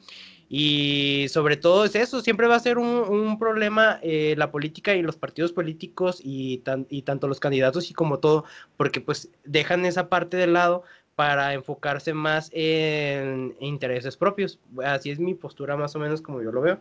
Pues sí, es que pues, realmente, o sea, como dice Carlos, pues es algo de que va a pasar mucho, ¿no? O sea, sea cual sea el partido, sea cual sea la persona, son problemas que siempre pasa, porque realmente hay personas, o sea, los intereses no van a ser iguales para todos. Y pues, eh, por ejemplo, en este caso a nosotros nos pegó bastante, ¿no? O sea, te digo, o sea, como tú lo mencionaste, Abner, o sea, quitaron becas, quitaron eso y empezaron a financiar otras cosas. A nosotros, pues la verdad sí nos, o sea, sí fue un golpe realmente porque muchas personas aprovechaban las becas para poder pagar sus estudios, para poder, pues sí, o sea, como tú lo comentaste, ¿no? Es una ayuda extra que sí, sí hacía buen paro. Y pues, o sea, realmente nosotros sí lo vimos mucho como de, hay que quitarle la beca a, a los universidades, no sé si en prepa y en los demás pasó lo mismo, pero en nuestra universidad sí, sí la quitaron. Y fue como de, quitemos la beca a los universitarios y démosle dinero a gente que ni estudia ni trabaja. Y es como de... Los ninis. Ajá, entonces como de que, bro, pues creo que tu interés no debería ser mantener a unas personas, sino más bien apoyar a otras personas que están buscando aprender y todo y para mejorar el país. Y creo que desde el año pasado, bueno, también por la cuestión de la pandemia, pero aún así aumentó más el porcentaje de las personas que lo consideramos como ninis, ¿no? Sí, no, pues sí. O sea, me ha tocado, yo hace recientemente cambié de trabajo y sí me ha tocado conocer, o sea, que han entrado chicos nuevos que es como de, no, pues desde que empezó pandemia ni trabajaba ni estudiaba, porque me gradué en ese momento y no encontré trabajo por la pandemia. Sí, pero es que, o sea, también a veces sí, sí está esa diferencia también, ¿no? De que, por ejemplo, hay gente que dice, bueno, pues es que la neta no encontró trabajo, como bien dices, por pandemia es complicado, pero sí hay otros que ni siquiera el intento hacen. Sí, no, eso sí, eso que ni qué, o sea, realmente pandemia o no pandemia, pues no a todos les va a afectar de la misma manera y también mucho va a radicar en eso, en cuántas ganas le estás poniendo, si estás buscando sí. o realmente estás queriendo que algo salte y que tú busques nada. No, pero es, es, una cosa horrible, pero mejor... Sí, eh, bienvenidos a, al pulso de la República. Me, mental, mentalidad de cangrejo. Siempre que vemos que alguien va hacia arriba, en vez de apoyarlo, tratamos de todo de sumergirlo. Ándale. Porque no avanzamos. De hecho, Carlos y yo empezamos a hablar de política porque queremos bajar su podcast. es lo que no saben, aquí estamos... ¿Qué clase de sabotaje fue ese? Miren, ya, ya, ya le hicimos pro pronunciar la palabra que normalmente censuran. Ya dijeron, ya dijeron Hitler, ya dije hablamos. Dijiste la 11. este, bueno, pero mejor. Para, para no... ¿Eh? Entonces dejo una carta boca abajo y termina mi turno. defensa. Bueno, este, ¿les parece si mejor regresamos un poquito a, a, a, lo de la carta antes de sumergirnos más en política y que perdamos a, a cinco de los seis, este, a, a, cinco de los seis escuchas que tenemos? claro adelante, que sí. Viejo, adelante. Y luego ellos, bueno. sangre, sangre, sangre. sangre, sangre. Ya después podremos hablar largo y tendido sobre esto. Si quieren, igual lo grabamos así un debate de política. ¿Y te fijas que todo eso nació de, del, del Nito y de las donitas? de los X-Men. O sea, eso, es lo bonito de una plática. Cómo terminas hablando de un pan de hot dog relleno y cubierto de chocolate a por qué el país y Latinoamérica no funcionan políticamente. O sea, realmente Carlos y yo hicimos, o sea, nuestro podcast lo hicimos con esa, con esa idea. O sea, nosotros no tenemos un tema, es como de vamos a empezar a hablar y como en cualquier charla entre compas, pues nos vamos a empezar a desviar, vamos a retomar la plática y pues vamos a sacar cosas que nada que ver. Y pues ha estado pasando aquí por lo menos. Sí, es, es, es lo bonito, es, es, lo que le da el sabor al podcast. O bueno, este, creo que lo último que habíamos hablado era lo de la ecuación, ¿verdad? De igual a mc al cuadrado. Sí. ok, ok. Este, bueno. De hecho, creo este, que lo único que dijimos fue en la presentación. este, bienvenidos a de Ignorancia y otros males. Fue como de bienvenidos a De Ignorancia y otros males. Y Carlos, la política. es que la mafia del. no, ya. La mafia del Hay poder que y el dejarlo, dejarlo de ahí por por lado. Bueno, este, se dice que incluso años después de, de lo que pasó, Einstein en cartas, en conversaciones, se mostraba muy arrepentido por el hecho. Decía, he cometido un gran error en mi vida. De- creo que incluso con, con Linus Pauling llegó a mencionarlo así. E incluso este, dicen que en el 52, 1952, escribió la revista Kaiso en Japón, diciendo, no vi otra salida, aunque siempre fui un pacifista convencido. Eh, de hecho, o sea, eso, hoy en día se habla mucho del Einstein pacifista, pero entonces, ¿por qué Piñas apoyó a, a- a- a crear, apoyó la gestación de una de las armas más culeras de nuestra pequeña canica azul? Es que Eh, creo que era o la bomba o su vida. Entonces, ¿qué harías? Como que no vio el impacto, ¿no? Yo creo que hasta que ya Ah. vio las consecuencias de lo, de lo que pasó, ¿no? Ver una explosión del tamaño de, de un hongo de, de Mario Bros. Pues sí. No, pues yo también No, creo. no, o sea, no, no tenía idea para qué le iban a usar o en dónde le iban a tirar más bien. Pues Es- es esa que es en, la sí cosa. la, en sí la carta tampoco decía, hagan esto ustedes, o sea, más bien decía, Exacto. es una advertencia de que, ¿sabes qué? Estos vatos están jugando con esto y están logrando estos resultados, nomás este para que estés consciente de eso y te pongas las pilas. Ajá, atento porque porque va a haber un ataque. Justamente eh, un, un historiador especializado en armas nucleares, no sabía que existía esa especialización, especialización pero suena No sé, pero la quiero. Eh, no sé, pero la quiero. Alex Weller, Wellerstein, eh, es, o sea, es lo que dice, o sea, él no tuvo tanta culpa, él nunca les dijo, hagan una bomba nuclear, nunca les dijo, tiren esto sobre Japón. O sea, ni les sí, mandó los planos ni nada. exacto, o sea, el mismo Wellerstein dice, o sea, es que él, en realidad, incluso lo de su ecuación, que digamos que se le relaciona mucho por la carta y por la ecuación, dice, o sea, en primera, la carta nunca dijo hagan una bomba. Dijo, a ver, en Alemania están haciendo estos, estos progresos en fisión nuclear, en física nuclear, tengan cuidado, pongan atención. Nunca dijo tiren una maldita bomba que acabe con la vida de miles. de El millones". mensaje subliminal, ¿no? Tal vez en la carta estaba puesto como un, ¿cómo es? ¿Anagrama? Ándale, En la cual puedes leerlo así de abajo y decía, boom. Ajá, exactamente. Y quién sabe qué tal si, si el- la marca de papel era Hiroshima. E- e- Era de esos mensajes que tienes que ir doblando clave. la hoja para que se revelara el secreto, la Sí, frase, eh, hagan la bomba. Es Lo- como... Lo doblaron y dijeron. Tenías no que hacer una figurita de origami, güey. Tenías que Ajá. hacer una bomba atómica de origami y se revelaba la frase. Y mira, curiosamente el origami es, el origami es oriental. O sea, Todo todo, está todo está conectado, relacionado. Todo está Entonces, conectado. hay O sea- que ver quién estaba controlando todos esos hilos. O sea, ¿qué tal si, si empezaban a hacer el origami y dijeron, ¿sabes qué? Mira, si hacemos un avión, este, las letras parece, nos dan una receta de, de cómo hacer un pay de queso, pero si hacemos un, un pájaro de origami, son las instrucciones de cómo hacer una bomba. Entonces hicieron los dos y cuando tiraron la bomba se comieron el pay. Ahí viendo, viendo la explosión así gigantesca con el pay. Sí, así como... de- Dándole el bocado, güey. Entonces, como, ¿qué destrozo? Le digo, la bomba, no, el pay está buenísimo. Ese Einstein debería ser cocinero. Aunque no le hayan puesto uranio también al país, ¿no? Aparte de la receta, ¿no? Por un doble mal hecho.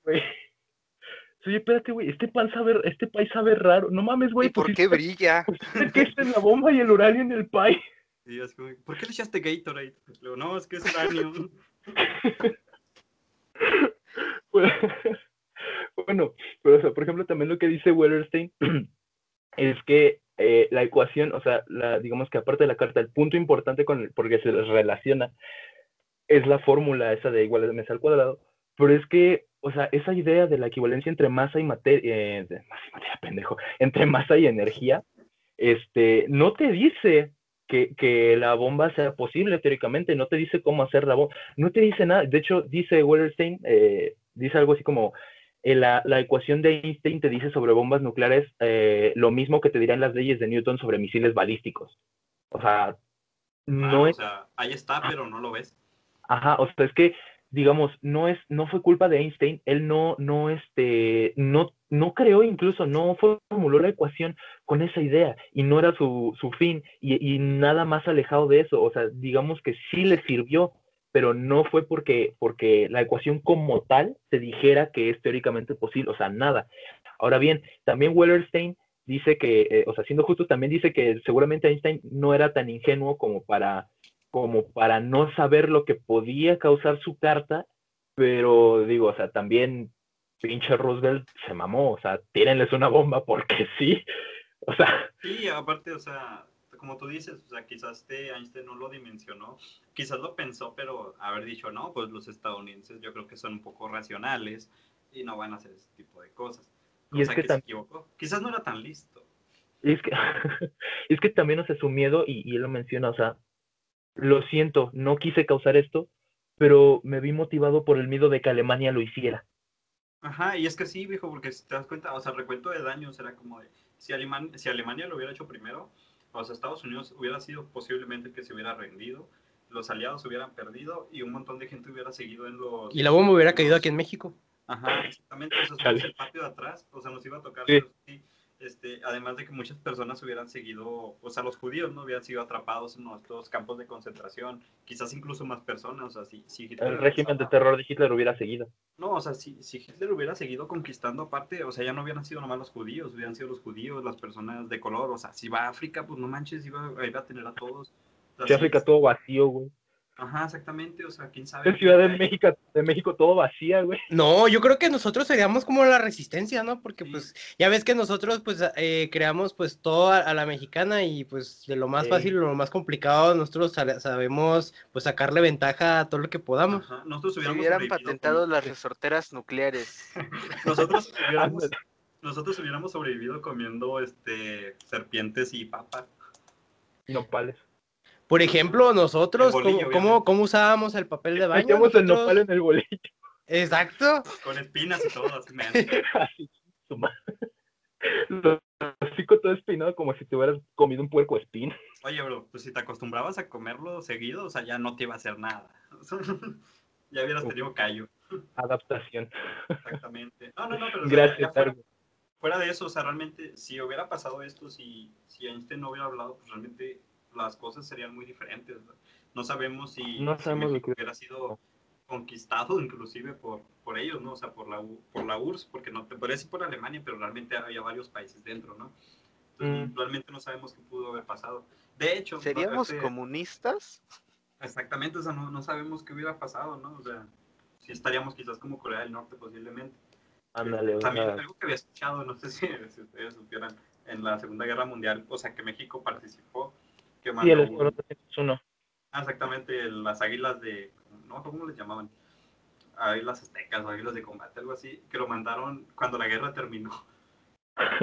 De hecho, este, alguna vez me parece escuchar, se supone, por lo que recuerdo, si alguno de ustedes se acuerda mejor, este, corríjame, pero por lo que recuerdo fue porque México, eh, o sea, se mantuvo al margen, pero tenía sus buques de petróleo, uh -huh. y se supone que Japón hundió uno, y fue cuando México dijo, no, ahora sí te pasaste de lanza y mandó Ese al escuadrón. Se supone, es correcto, porque si bien la historia nos dice que fue Japón, hay, hay teorías que, que, dicen que fue Estados Unidos culpando a Japón. Y es que Ajá. también porque Alemania ya le había mandado una carta a México para que se unieran junto con ellos y poder atacar a Estados Unidos desde abajo. Sí, sí, no, y es que aparte, o sea, realmente este, México siempre se ha proclamado como un país este, que está en contra de la violencia. Eh, Pacifista. bueno, bueno, violencia, violencia contra otros países. Porque adentro, o sea, es, es, es, como, es como los hermanos, ¿no? O sea, tú dices, ¿le, ¿le, quieres pegar a mi hermano? No, güey, es mi hermano. Yo, entre nosotros nos madreamos, pero nadie fuera de nosotros nos puede madrear. Ándale, exactamente, o sea, ese pensamiento, entonces México pues no quería entrarles como de, no, carnal, ¿sabes qué? No le quiero entrar, yo quiero tener las paz bien con todos, pero, o sea, pues, o sea, realmente estaba, como lo estábamos diciendo ahorita, o sea, México al estar cerca de Estados Unidos, este, pues sí es como que Estados Unidos siempre lo, bueno, México y Estados Unidos siempre han tenido esa relación amor y odio, y pues sí. ya es como de que Estados Unidos le dijo, México, tienes que entrar a ayudarme, o sea, me debes lana y así y acá, tienes que entrarle. Y ya es como de que México es como de, ah, bueno, ya ni modo, voy a mandar un escuadrón de tres aviones y luego apenas van como a la mitad y es como de, oigan, les avisamos que acaba de terminar la guerra. Y lo, ah, bueno, vámonos de regreso. Me imagino todos los de ahí, ¡oh, lo hicimos! Y, ya pues, pasó la historia, o sea, de que México participó y participó en el bando que ganó.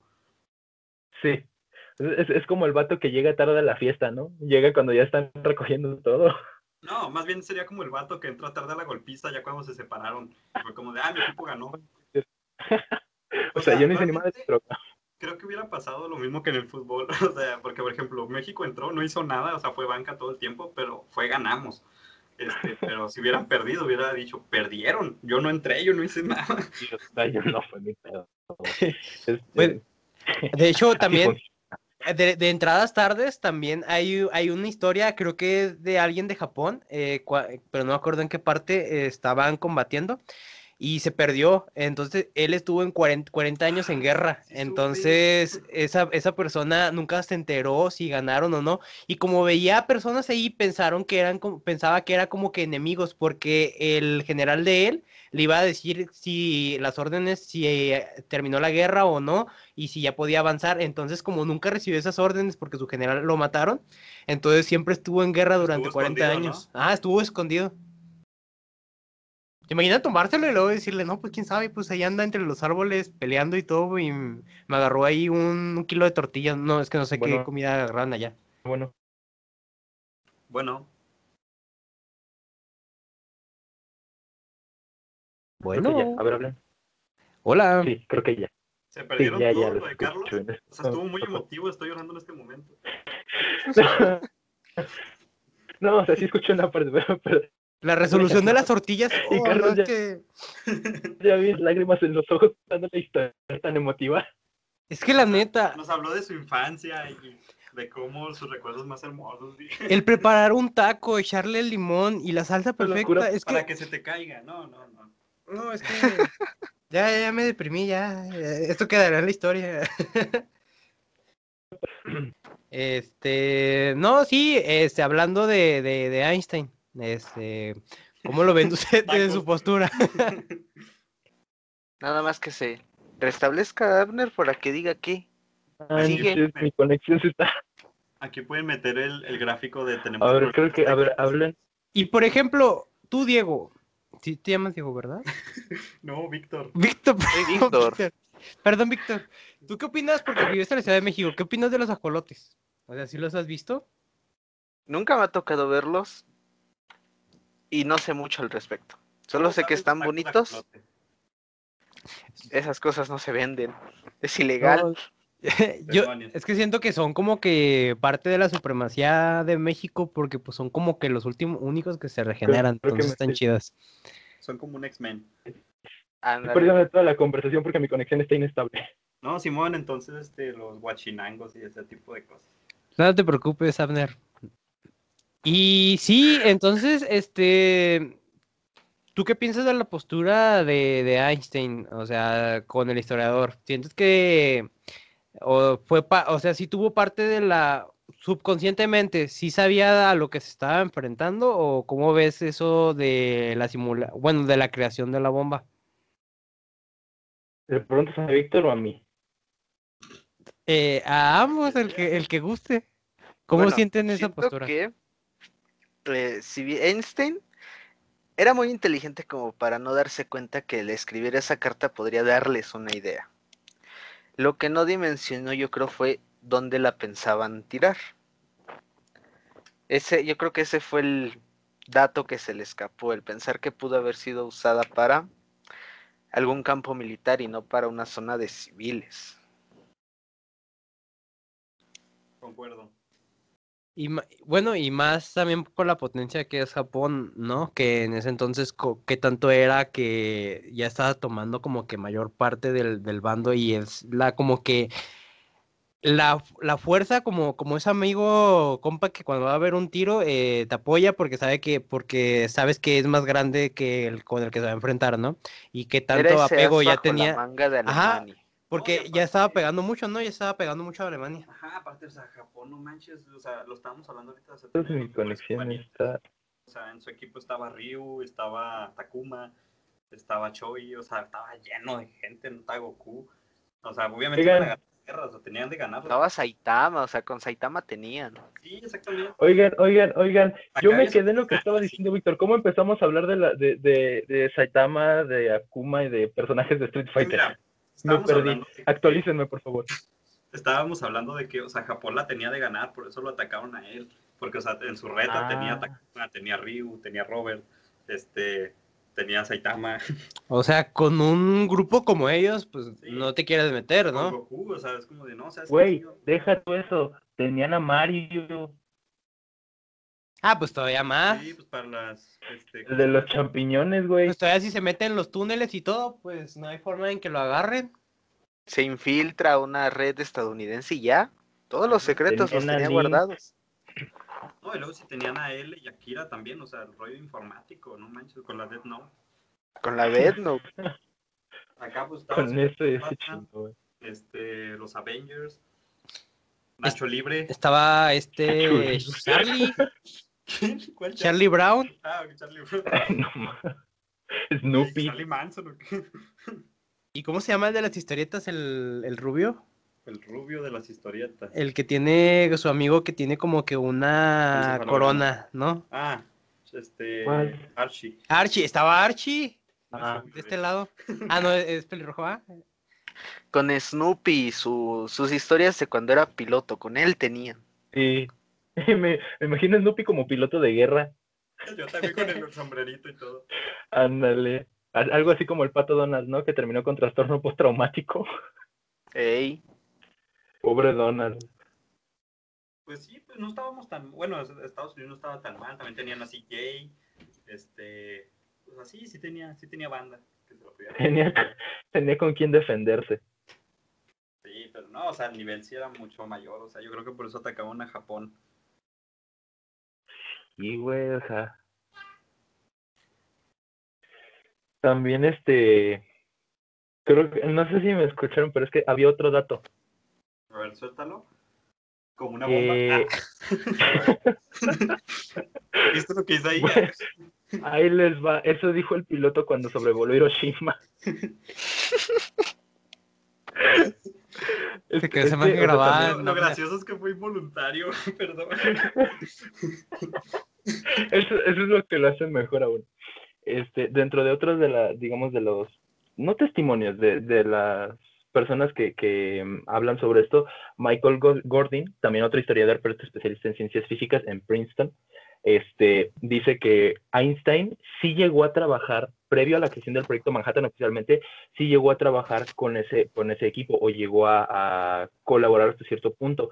Pero como tal, el, el- en el proyecto Manhattan no colaboró, o sea, sí, digamos que sí, mm, como que se metió un poquito con el equipo antes de que se instaurara el proyecto Manhattan, no sé si antes de la carta, este, esto también sumado a lo que, pues sí, no era pendejo, sabía lo que podía, seguramente sabía lo que podía causar la carta, ¿no? Pero es que también está esta cuestión de que el, el miedo que tenía de que Alemania lo hiciera primero, Sí, o sea, insisto, además yo creo que si es que participó también era para él poder asegurarse o saber que, que llevaran las cosas bien, ¿no? Que no pudieran generar un desastre como una explosión en el laboratorio donde se creó o incluso... O como una o sea, explosión en Hiroshima. Ajá, bueno, exactamente, o sea, pero sí, creo que tenía prioridades, ¿no? Sí. O sea, más bien me refiero a que, o sea, que él viera que, que no fueran a usar esta de una... O sea, por ejemplo, digamos que él, él está ayudando y él sabe, digamos que él sabe cosas, eh, eso suena también raro, es- o sea, que, que él no me sepa, ¿no? De que, ah, yo voy a encargarme de tal parte de la bomba, yo la hago nada más yo solo, nadie sabe cómo lo hice y cuando yo muera, pues yo me voy a llevar eso a la tumba, ¿no? Quizás posiblemente también lo vio de esa manera. De hecho, dentro del proyecto Manhattan eh, había muchísimos trabajadores que no tenían ni la menor idea de lo que estaban haciendo. En su momento fue un proyecto secreto. No Ah. tenían idea de que estaban armando una bomba. Pues es, es como cuando estás en la escuela y te encargan una exposición y cada quien lleva su parte y de repente lo juntan a ver qué sale. Y, sabes. y luego explota Hiroshima. O sea, son cosas que pueden pasar, o sea, puede que te pongan un 6, puede que explote Hiroshima, o sea, nunca Con razón ahora se entiende la frase del futuro de eh, so- soy el futuro de México Pensé que- porque cada, que que- ibas a cada cosa que hagamos. Ajá, Pensé que ibas a decir la frase del futuro soy yo. No manches. Eso, eso también lo dijo el piloto cuando soltó la bomba. Se, se dan la- se dan cuenta de la importancia de que no fue tanto la física ni nada, sino tener una buena escritura y poder re- redactar una carta muy Mira, bien. La Cualquier física tuvo mucho que ver con la gravedad cuando fue cayendo la bomba. Así que sí. Pero si te fijas, una falta de ortografía como la que nosotros nos, nos ponen y que, y que es más común acá en el español mexicano como lo escribimos, tener una falta de ortografía, ¿te imaginas tú dónde hubiera caído eso? esto? Cambia todo el contexto. Creo que le faltó una coma y ellos, la gente entendió, leyó, eh, lancen una bomba aquí. O sea, si le Háganla explotar coma, aquí mismo. O sea, si le hubiera puesto esa coma, hubiera dicho otra cosa.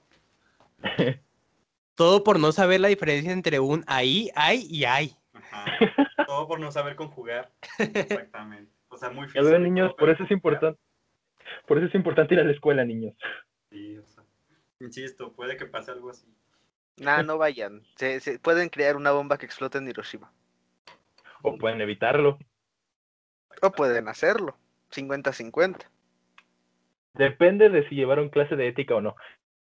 No, depende de cuándo hace... te den la beca. ¿Quién hace caso a la clase de cívica? Por Dios. Mira, yo sé que yo tenía el libro de esa clase, pero nunca la tuve. Oh, ve, o sea, nadie. Usaba más el Atlas del mundo. Del mundo. ¿Alguien más conservó el Atlas del mundo? Ese libro que medía como dos. Tengo el Atlas de México. Me salvó de muchas cosas. Después de terminar la primaria. Este, yo por ejemplo, pues ahí lo tengo arrumbado, pero pues siento que me va a servir en algún punto. Siento que alguien me va a decir como de que cuál es la capital de Chihuahua y yo le voy a decir, ah, espérame. ¿Cómo no vas a saber eso, Carlos? y luego le digo, ah, ya sé, es Chihuahua. Este, es que también, o sea, como que regresando al, debate de si fue bueno o fue malo lo que hizo Einstein, también me parece que, uh, creo que fue Heisenberg el que o, o Oppenheimer, como que lo suelo confundir. Eh, no, no, ese otro Heisenberg. También me imaginé. Dije, que tuvo que ver Heisenberg de Breaking Bad. De hecho, ¿saben algo raro? Este, bueno, les digo, hace poco me cambié de trabajo y siempre que voy en el camión hacia, hacia mi trabajo en las mañanas, hay un lugar de comida que se llama Heisenburger. No manches. Tiene, tiene literal, está, o sea, en la pancarta de, de la tienda está Heisenberg y luego, o sea, con las de estas de, de Breaking Bad dice Heisenburger. Los ingredientes de las hamburguesas, ¿no? Para saber qué tiene. Me das un azul, por favor. este, pero bueno, eh, otro Heisenberg. Esto es de la meta. Este no es tal. fue, instantáneo, fue, fue automático. Es, es, es, que, pues, pero sí, eh, creo que fue Heisenberg en, en pláticas con Bohr, justamente tocaba eso mismo de que Mira, cada que menciones algo de Heisenberg, yo me voy a imaginar, o sea, lo que estás diciendo, pero con ese Heisenberg. Ok, me parece perfecto. Es, o con Hal de Malcolm en el medio. Mejor con Hal, con Hal. Pero todo histérico. Ándale. Imagínense a Hal platicando con Niles Bohr sobre los riesgos que implicaría la investigación justamente de la física nuclear durante periodos de guerra. Creo que ese Heisenberg estaría como cuando Hal tiene que decidir si vive o muere una persona, ¿no? Allá todas las decisiones con los jueces. Exactamente. que lo dejan Le diría, ¿tiramos la bomba? ¿Sí o no? Es más, sí, exactamente. Así tu árbol de pros y contras. Sería como, es más, y de hecho de seguro llegó a la reunión con su ejército de, de mammers que se encontró en el gimnasio de el parque. Pero todos ellos son científicos. o sea, están igual así, hasta, hasta nomás de... En vez de su ejército de mamados aceitados, es un ejército de empollones en bata, güey. No, no, no, o sea, están igual aceitados y todo, pero con bata. Ah, con bata rota, eh, pero... Ajá, de las mangas. Ajá. bata sin mangas. Y con lentes de protección oscuros. Ajá, en interior. Ándale. O sea, papá. me estoy imaginando la escena. y los contrarios son eh, los payasos, obviamente. A huevo. o Tohan con su ejército de payasos.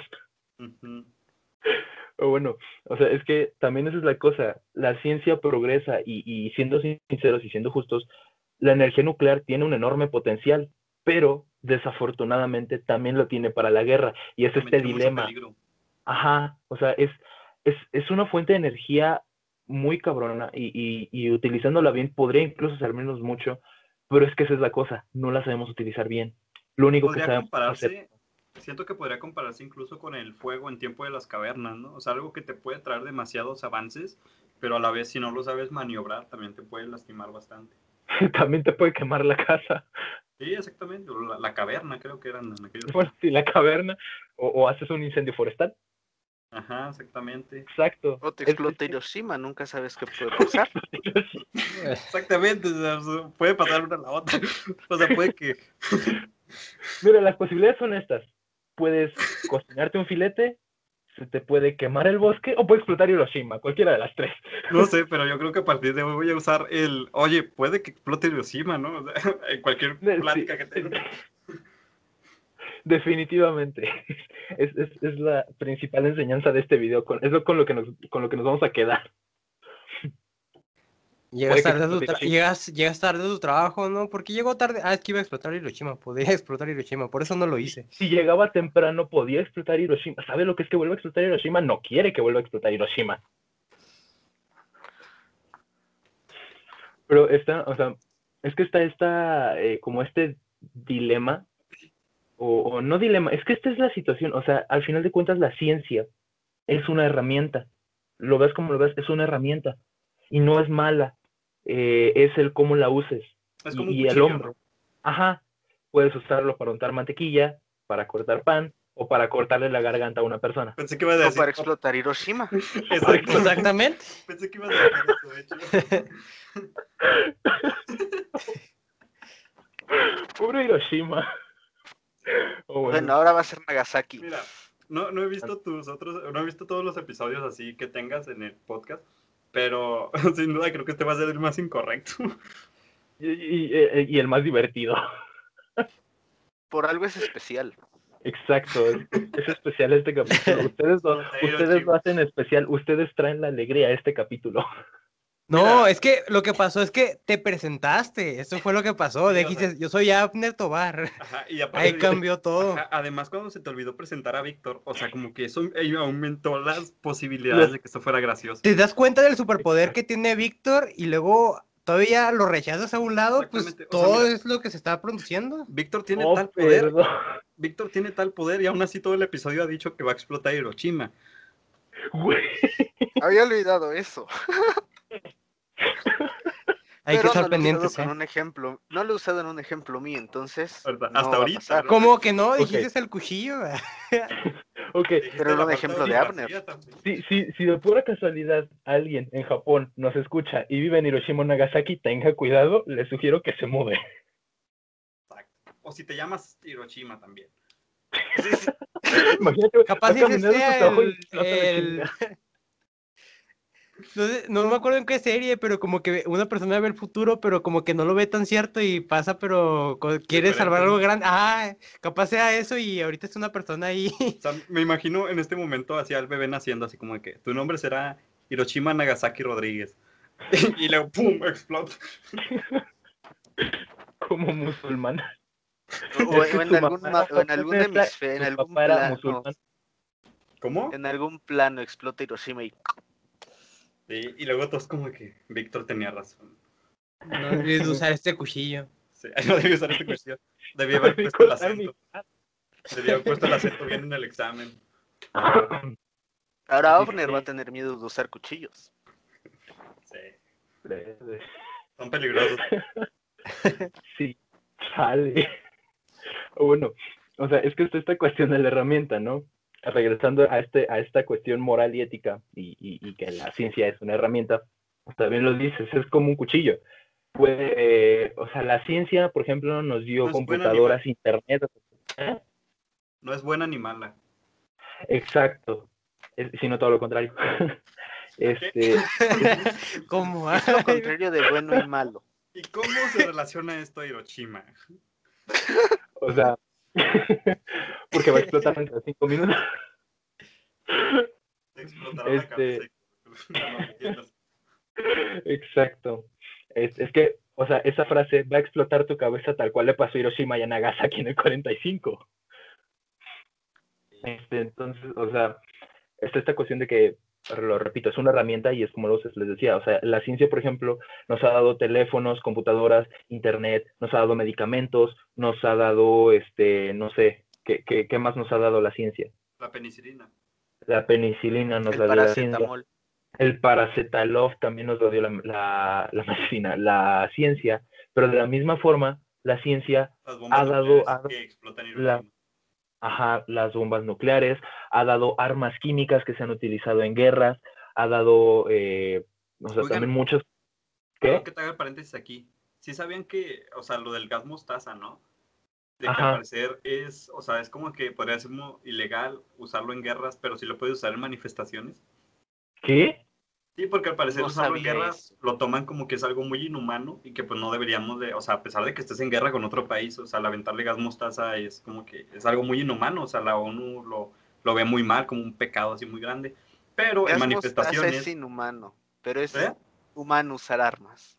Exactamente, en o sea, ellos lo toman como que es muy inhumano porque, o sea, es un dolor y algo así tan horrible que pues no se le puede ser pues, ni a tu peor enemigo, o sea, básicamente a alguien con el que estás en guerra. Ah. Pero si hay una manifestación en tu país de gente exigiendo, no sé, derechos o algo, sí le pueden tirar mostaza y no está mal visto.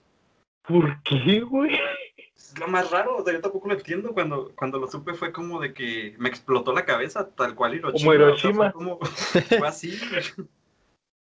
Es Güey, como, ahí- como- ahí es como lo dices como, como los hermanos, o sea, no puedes hacer otras cosas y, y todo se lo perdonas porque son pues hermanos, ¿no?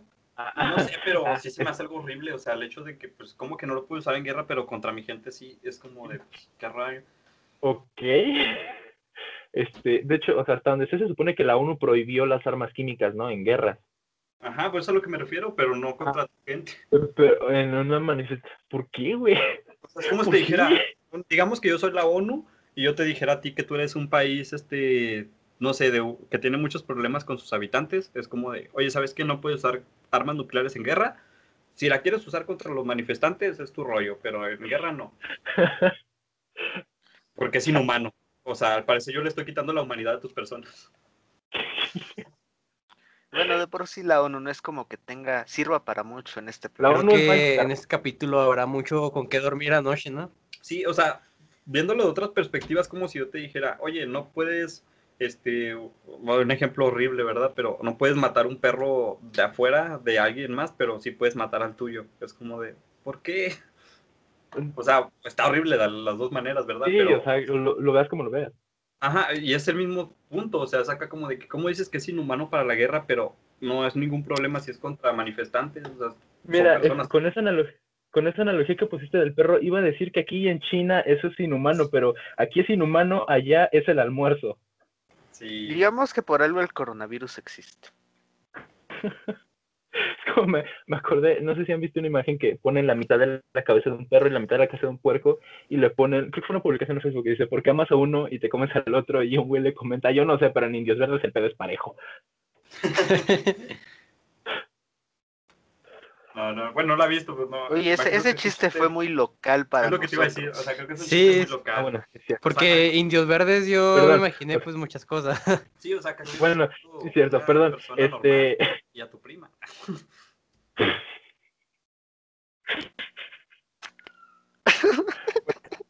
Ah, chiste, chiste. Obviamente no hacemos eso acá. No, no, no es. No es así, o sea. que- Solamente Einstein lo hacía, o porque sea, si era el su he- prima, ¿no? El hecho, no sé, el hecho de que mi novia se Oh. pide igual que yo, no es que es mi prima. Solo son Ah. coincidencias del destino. O sea, bueno, tengo un apellido muy común, o sea, también. es como, como el meme este Will Smith, ¿no? o sea, no porque sea norteño mi novia es mi prima. O sea, sí lo es, pero no prima, por pero eso, no porque sea norteño. Exacto. De hecho, no sé si No o me dejarán mentir o no, pero Einstein sí, anduvo, sí andaba con su prima, ¿no? Yo también sabía ese, pero no sé si es rumor. Einstein. Ah, esto sí, la puso verdad no. Quizás lo puso la carta, ¿no? Así como de, no, pues aquí es como lo de cómo se hace una bomba, este, posdata, ando con mi prima. Entonces era norteño. Ajá. ¿Quién sabe? ¿De, de qué parte de Alemania era Einstein? Pues quizás del norte. Ándale. Eso, digamos. Nunca, la verdad es que no. Eso no pasa, o sea, sí tenemos la percepción de que lo toman muy en serio, como de que sí pasa, pero no, neta, no, no. No, no, no O pasa. sea, e- e insisto, mi novia sí se, llama, se apellida igual que yo, pero sí es una coincidencia. Sí, es, o sea, Revisan el árbol genealógico De de, hecho- más para arriba porque no saben lo que puede ser realmente. O- o- Buen No, no, es que es un apellido muy común, o sea, el apellido Rodríguez está en todos lados. Ah, sí, es cierto. Oh, O sí, sí, sí pasó, eh, lo de Einstein. Se casó con su prima hermana. ¿Sí? Wow. Elsa, la, Elsa, la segunda esposa de Einstein. A Era ver, deja- hija de la hermana de la madre del... Eso ya me rebrujó de ahí, ¿no? de A ver, escuelas ¿qué- primarias A ver, de- ¿cómo, cómo, cómo, cómo, cómo, cómo? La segunda esposa de Einstein, o sea, se llamaba Elsa y eh, era su prima. Einstein. Es ella, era la hija de la hermana de la madre del científico. Ah, de A ver. Einstein. La hija de la La- madre. De la mamá de de Einstein. la, O sea, de la tía de Einstein. la hija prima, de la madre de la hermana. Ok, ok, ok, ok, ok. Entonces, conclusión, Einstein era norteño. Deberían de ponerle un sombrero en, en la foto icónica de él. Lo, lo, lo voy a Deberías hacer, de ponerlo en esa miniatura, eh, para... Sí, déjalo así en la voy miniatura, a por poner a. Einstein con un sombrero norteño, güey. Una Einstein con un sombrero norteño y a Hiroshima a No. un lado. Y que empiece con un corrido. Ajá.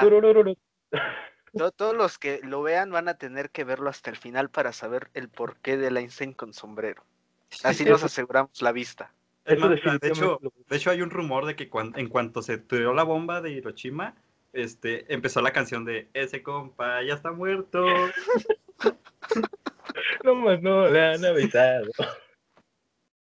¿Se dan cuenta cómo vamos siempre a los mismos temas? A Hiroshima, a Heisenberg, a bombas, a Einstein. Einstein. Es lo Todo bonito, cae directo en Hiroshima. como la bomba. Como la bomba. No, no. Te- tenemos que tenemos que invitarlos más seguidos si, si ustedes están pues dispuestos a grabar. Ha- hagamos esto. Cada siete capítulos hay que hacer este Colaboración con, esta con- colaboración para que sea especial el 7. Exacto, es número cabalístico, güey. Para mí, este episodio es la bomba. Y la neta me lo estoy pasando muy chido.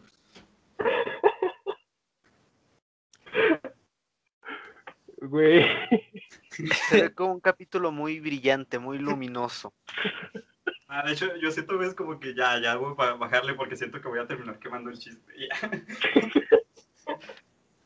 Bueno, quemar creo que no fue la mejor palabra. No, tampoco. Es que lo estoy sobreexplotando ya.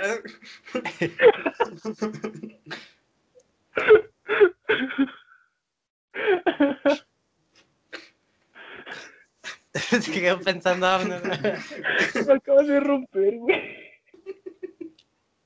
Creo que con esos últimos chistes de Hiroshima, norteños y Einstein con sombrero nos podemos despedir por esta Es ocasión. mi don y mi maldición. No sé qué piensen.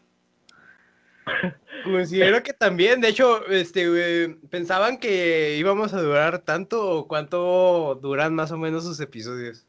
Pues Son de una hora, llevamos casi dos. De hecho, Así estamos a que va 30 ser un segundos de especial. O sea, la llamada ya casi llega a dos horas, pero la grabación este, llega a, ahorita va como 1.45, más o menos. Ah, ok, ok. Sí, pero este, pues no, no sé cómo, como ustedes quieran, quieren este, ya dejarle hasta aquí. Mira, no sé si tú quieras decir alguna, este, una resolución o algo, no sé lo, cómo lo tenías planeado. Pues miren, este, creo que esto salió bastante mejor de lo que esperaba. Em, creo que, creo que sobreexplotamos el tema. Literal. Hiroshima. Sup- supimos explotar bien el tema. Este, pues creo que como conclusión, como aprendizaje, podemos eh, decir que la, la ciencia es, un, es una herramienta, bien puede ser utilizada para traernos cosas tan maravillosas como el Internet, las telecomunicaciones y medicinas y demás, y de la misma forma puede traer atrocidades tan grandes como la bomba atómica, como gases, eh, gas mostaza y demás eh, armas. No como la explosión de Hiroshima. como la explosión de Hiroshima. Este, también nos llevamos el día de hoy que Einstein era norteño. Este, es, es lo importante. Compatriota. Este, ándale. Así que que si un día te quieres, em- te quieres parecer a Einstein, pues ya sabes por dónde empezar. Sí, casadas o Por la familia. Por la Ay, ya, Carlos, ya, ya es demasiado. De por sí. O sea, creo que el hecho de que yo dijera que mi novia se piensa igual que yo también desde ahí empezó mal. Ahora vamos a hacer que este José revise su árbol genealógico más a detalle. Deja tú, la novia de José, que lo empieza a buscar cuando escuche este episodio. Se me iba a decir, oye, ¿qué pasa? Este, si, si, si nos escucha tu novio, un saludo, revisa tu árbol. Esperemos no ser la causa de su rompimiento, por favor. o sea, sí. Luego explota todo esto y pues no manches. Este, pues miren, yo, yo como, como consejo, si, este, si revisan su árbol genealógico y encuentran algo raro, mientras no haya hijos biológicos, todo bien. Oye, Hay, adop hay adopción. ok. Sí, sí. Si no coincide el árbol genealógico, pues ya, con toda libertad. Buena, buena resolución de, de la carta de Einstein. si, si hay algo que aprendimos el día de hoy es que hay que adoptar. Que ibas a decir, o sea, Planten un árbol. Creo que esa enseñanza está mejor. Que ibas a decir, Carlos, como la resolución de la carta de Einstein es José, ve tu árbol genealógico. Yo creo que creo que sería eso. Este, y recuerden, este, o sea, las, las herramientas, todo depende de cómo lo utilicen. Eh, escriban bien las palabras, usen bien las comas, los acentos, porque no saben si pueden reprobar la materia o puede explotar Hiroshima. Entonces, mucho cuidado en eso. Este, y creo, creo que era, creo que era así, ¿no? Este, que ustedes cuéntenos qué, qué, qué se llevan ustedes, José, Carlos, de este capítulo que aprendieron el día de hoy. Pues principalmente que había una carta y sobre todo, no, pues est- estuvo bastante interesante el episodio, la neta, este, pues no, no bueno, eh, por mi parte, pues no sabía pues de qué iba a tratar, qué iba a hacer, porque como lo comentábamos antes de, grabar el programa, nada más te pregunté, oye, ¿cómo vamos a grabar? Y me dijiste, ah, pues va a ser de historia, y luego yo me quedé como de, pues de dónde va a empezar, y me gustó bastante desde las posturas que tomamos, este, el lado humorístico con el que nos tomamos eh, la historia. Obviamente eh, sabemos que hay cosas trágicas que pasan, pero por ello es bueno no censurarlas, sino que también llevarlas a sepan. cabo para aprender de ellas y que no se No, vuelvan a no repetir. llevarlas a cabo, que se sepa, no queremos Ah, perdón, entonces comprendí mal el tema. Este, no, la parte importante es conocerlas para que no se vuelva a repetir. Oye, ahí Carlos, José esconde el uranio. Rayos, la receta del pay de limón, tenemos que esconder. ¿Qué? ¿No era Tú? José, ¿qué te llevas? ¿Cómo, ¿Cómo te sentiste el día de hoy? ¿Qué aprendiste? Pues mira, viejo, la verdad me encantó, o sea, me gustó todo el tema. O sea, el hecho, a mí el tema de guerra mundial siempre me ha gustado desde que estoy en secundaria. La historia es, es la materia que siempre más me ha gustado. Y en especial la Segunda Guerra Mundial es de mis temas favoritos. O sea, como quizás lo pudieron ver, porque yo sí les hablaba mucho como de que, ah, pero Hitler trajo esto y esto y lo Sí. otro. Pues yo tenía mi postura de que la, como la mencioné en el tema, ¿no? De que, o sea, la historia la escriben los ganadores. Y realmente es así. Y yo siempre he cargado con esa idea y de que pues Estados Unidos no ha sido este, el angelito que marcan los libros de historia, de que él fue y salvó a mucha gente, pero no hablan de las muertes que causó también. Y realmente es un tema que me apasiona, o sea, cuando, pensé- cuando dijiste este, Einstein, bombas nucleares, Hiroshima, este, pues para mí fue como que un switch de, bro, tienes un repertorio enorme de dónde sacar y pues me, me encantó, o sea, creo que eso también ayudó bastante que yo estuviera así de suelto. Este, también quisiera dar una disculpa por todos mis chistes crueles. o sea, No te preocupes.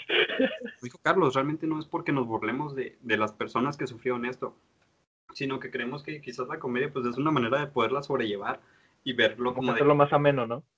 Ajá, exactamente, o sea, que, que el hablar de la Segunda Guerra Mundial, de las bombas, de las personas que murieron, pues no sea como que, ay, rayos, o sea, mucha gente murió, qué mal me siento, sino como que, es como que, bueno, pues podemos hallarle un lado un poquito más ameno para poder tocar el tema, o sea, realmente, si hay gente que se pueda ofender por eso. pues, Entre no- broma y broma, la verdad se asoma. Ajá, exactamente, Eh, y el hecho Exacto, también- muy bien dicho. Exactamente, y pues también, o sea, cuando nos fuimos también un poco a la política también, o sea, no es algo que debamos de tomarnos tan en serio, también tengan en cuenta, o sea, es un podcast que nos la pasamos a pura risa, así que pues, podría ser un poquito como de comedia, por así llamarlo. Es aprendizaje y comedia, o sea, no se lo tomen personal. Es una plática como la que pudieras tener con un amigo cualquiera, o sea, realmente, no, no es como que si tu compa dice algo en contra del presidente, lo vais a agarrar a golpes porque pues tú no compartes la idea, es como de, ok, tú opinas eso, tú dijiste eso, está bien, no lo comparto, pero está bien, o quizás lo compartes y empiezan a soltar ahí chistecillos, ¿no? Y. Pero en conclusión, me encantó y pues no puedo esperar porque grabemos el siguiente, la verdad no sé qué, cuál vaya a ser el siguiente tema. Este, también a, a la gente que nos escuche, este, va a haber algún episodio en nuestro canal que vamos a tener con, con ustedes, con Abner y, y Víctor, que está Y muy esperemos que. Chuy también. ¿Y también? Sí, porque Ah, pues le digo que hoy no pudo, pero esperemos que ese, ese día sí pueda nuestro y que joven no Chuy, sabe- que ya, que, no que- sabe- que ya no valga madres el Telmex. no sabe de lo que se perdió, Este, pero Pero obviamente que sí vamos a estar con ignorancia y de otros males. ignorancia. Ignorancia, de ignorancia, ignorancia y otros males. ignorancia. La, la I es de ignorancia.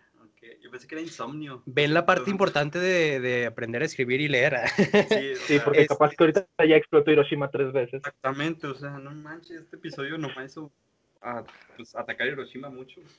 Es como lo que decían antes del Windows Messenger, del zumbido, que cada vez que mandabas un zumbido se murió un chino. Ah, sí, sí, sí. Se murió chido. Estuvo bombardeando de zumbidos a tu amigo.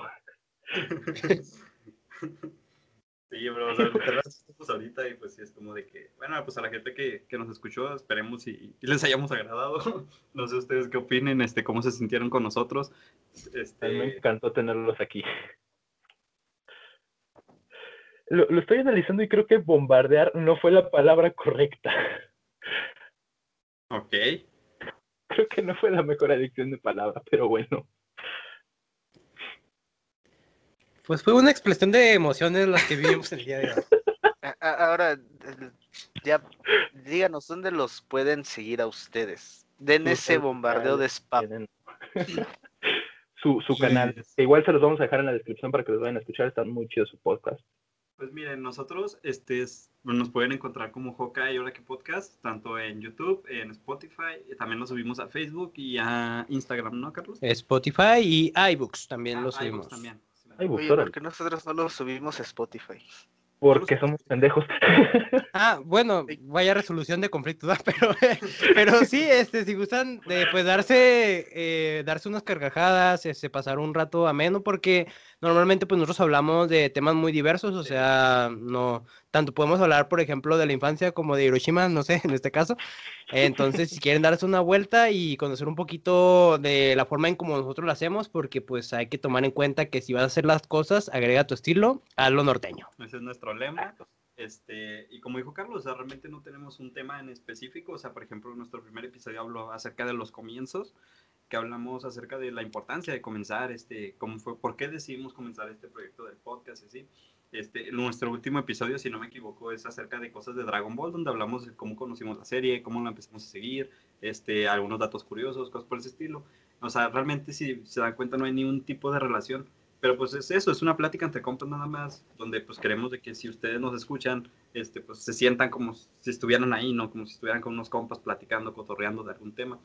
Y pues en sí, pues esa es la, la esencia de, de nuestro podcast. Y ansiamos ya pues el capítulo en colaboración con ustedes, pero en nuestro canal. Sí, Es la parte de que ahora van a ser ustedes abducidos y ahora sí sientan las ondas. Eh, ay, es, es lo que me está dando miedo. Nada más díganme, Todo ¿me voy a iba bien hasta el punto de las ondas. sí, miren, nomás, nomás así por spoiler, este, la, la temática que nosotros tenemos cuando hay invitados es una sección que se llama Encuentros Norteños del Tercer Tipo, donde, pues, o sea, básicamente el tercer tipo serían nuestros invitados, en este caso ustedes, y los norteños somos nosotros, por eso somos Encuentros Norteños del Tercer Tipo. Por eso, ellos nos van a abducir. Ajá, nosotros- exactamente. Por eso usé esa palabra al inicio, de hecho, cuando, cuando nos dijiste que estábamos en tu poder. Este, porque nosotros, o sea, lo tomamos así, los abducimos, es como una pequeña entrevista, cómo empezó el podcast, por qué fue, cosillas, preguntas por ese estilo. Y después empezamos dinámicas, ¿no? De que, ay, a ver, pues, a ver, mueve una galleta desde tu ojo hasta tu boca, a ver qué sé. Bueno, ese tipo de cosas. Ah, caray. ¿no? Pero, Pero podría hacerlo. pero si quieres, Es, es una buena idea. Tiene potencial. Así como de que sí. Pero, pues nada, o sea, insisto, para nosotros fue todo un placer estar aquí con ustedes, chicos. Esperemos, bueno, ustedes dijeron que se la pasaron muy bien, no sabemos qué tal sea apagando el micrófono, dicen que fue horrible. Pero sobre todo que también los que los escuchan pues se hayan... Esperemos se hayan divertido Sí, se hayan divertido mucho con, con este tema. con nuestras ocurrencias y con este par de, de tontos que nomás dicen comentarios al aire. Este, y pues nada, ¿no? Este, este par de tontos y nuestros invitados, Hokaya y la que podcast también, este. Nació la pelotita al aire. Una bomba de diversión. Ah, nada. Y pues también espero no los hayamos hartado con tanto chiste de bomba y de Oshima. De hecho, me siento horrible en este momento. Me siento creo que sobreexplotamos el tema, ¿no? Sí, bastante. Más en los últimos minutos. Y de repente sí. salían como que chidas, ¿no? Y como que pum, no te las esperas y pum, bomba. así, así les pasó a Hiroshima, no te lo esperas y pum, bomba. sí.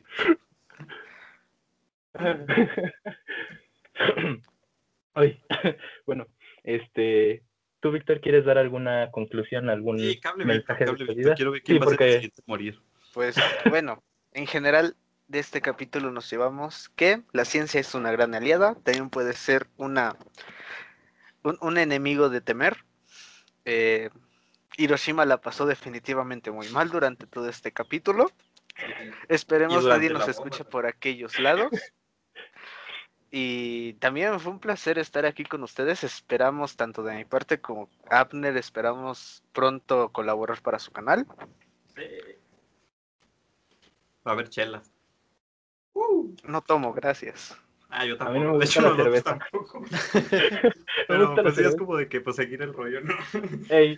Brindamos con coquita. Mira, si, me, si me, ofreces un tequilita o un whisky con coca, te lo acepto. Ándale. Don Fino acá. Fino. Güey, para los que saben de alcohol dicen que para los que saben de alcohol y yo yo lo escucho, dicen que esa mezcla del whisky con coca es una grosería, güey. Sí, bueno, pues la verdad, quién sabe, tío, no, no tampoco tomamos, pero bueno, nos vemos otro Brindamos con Fruity.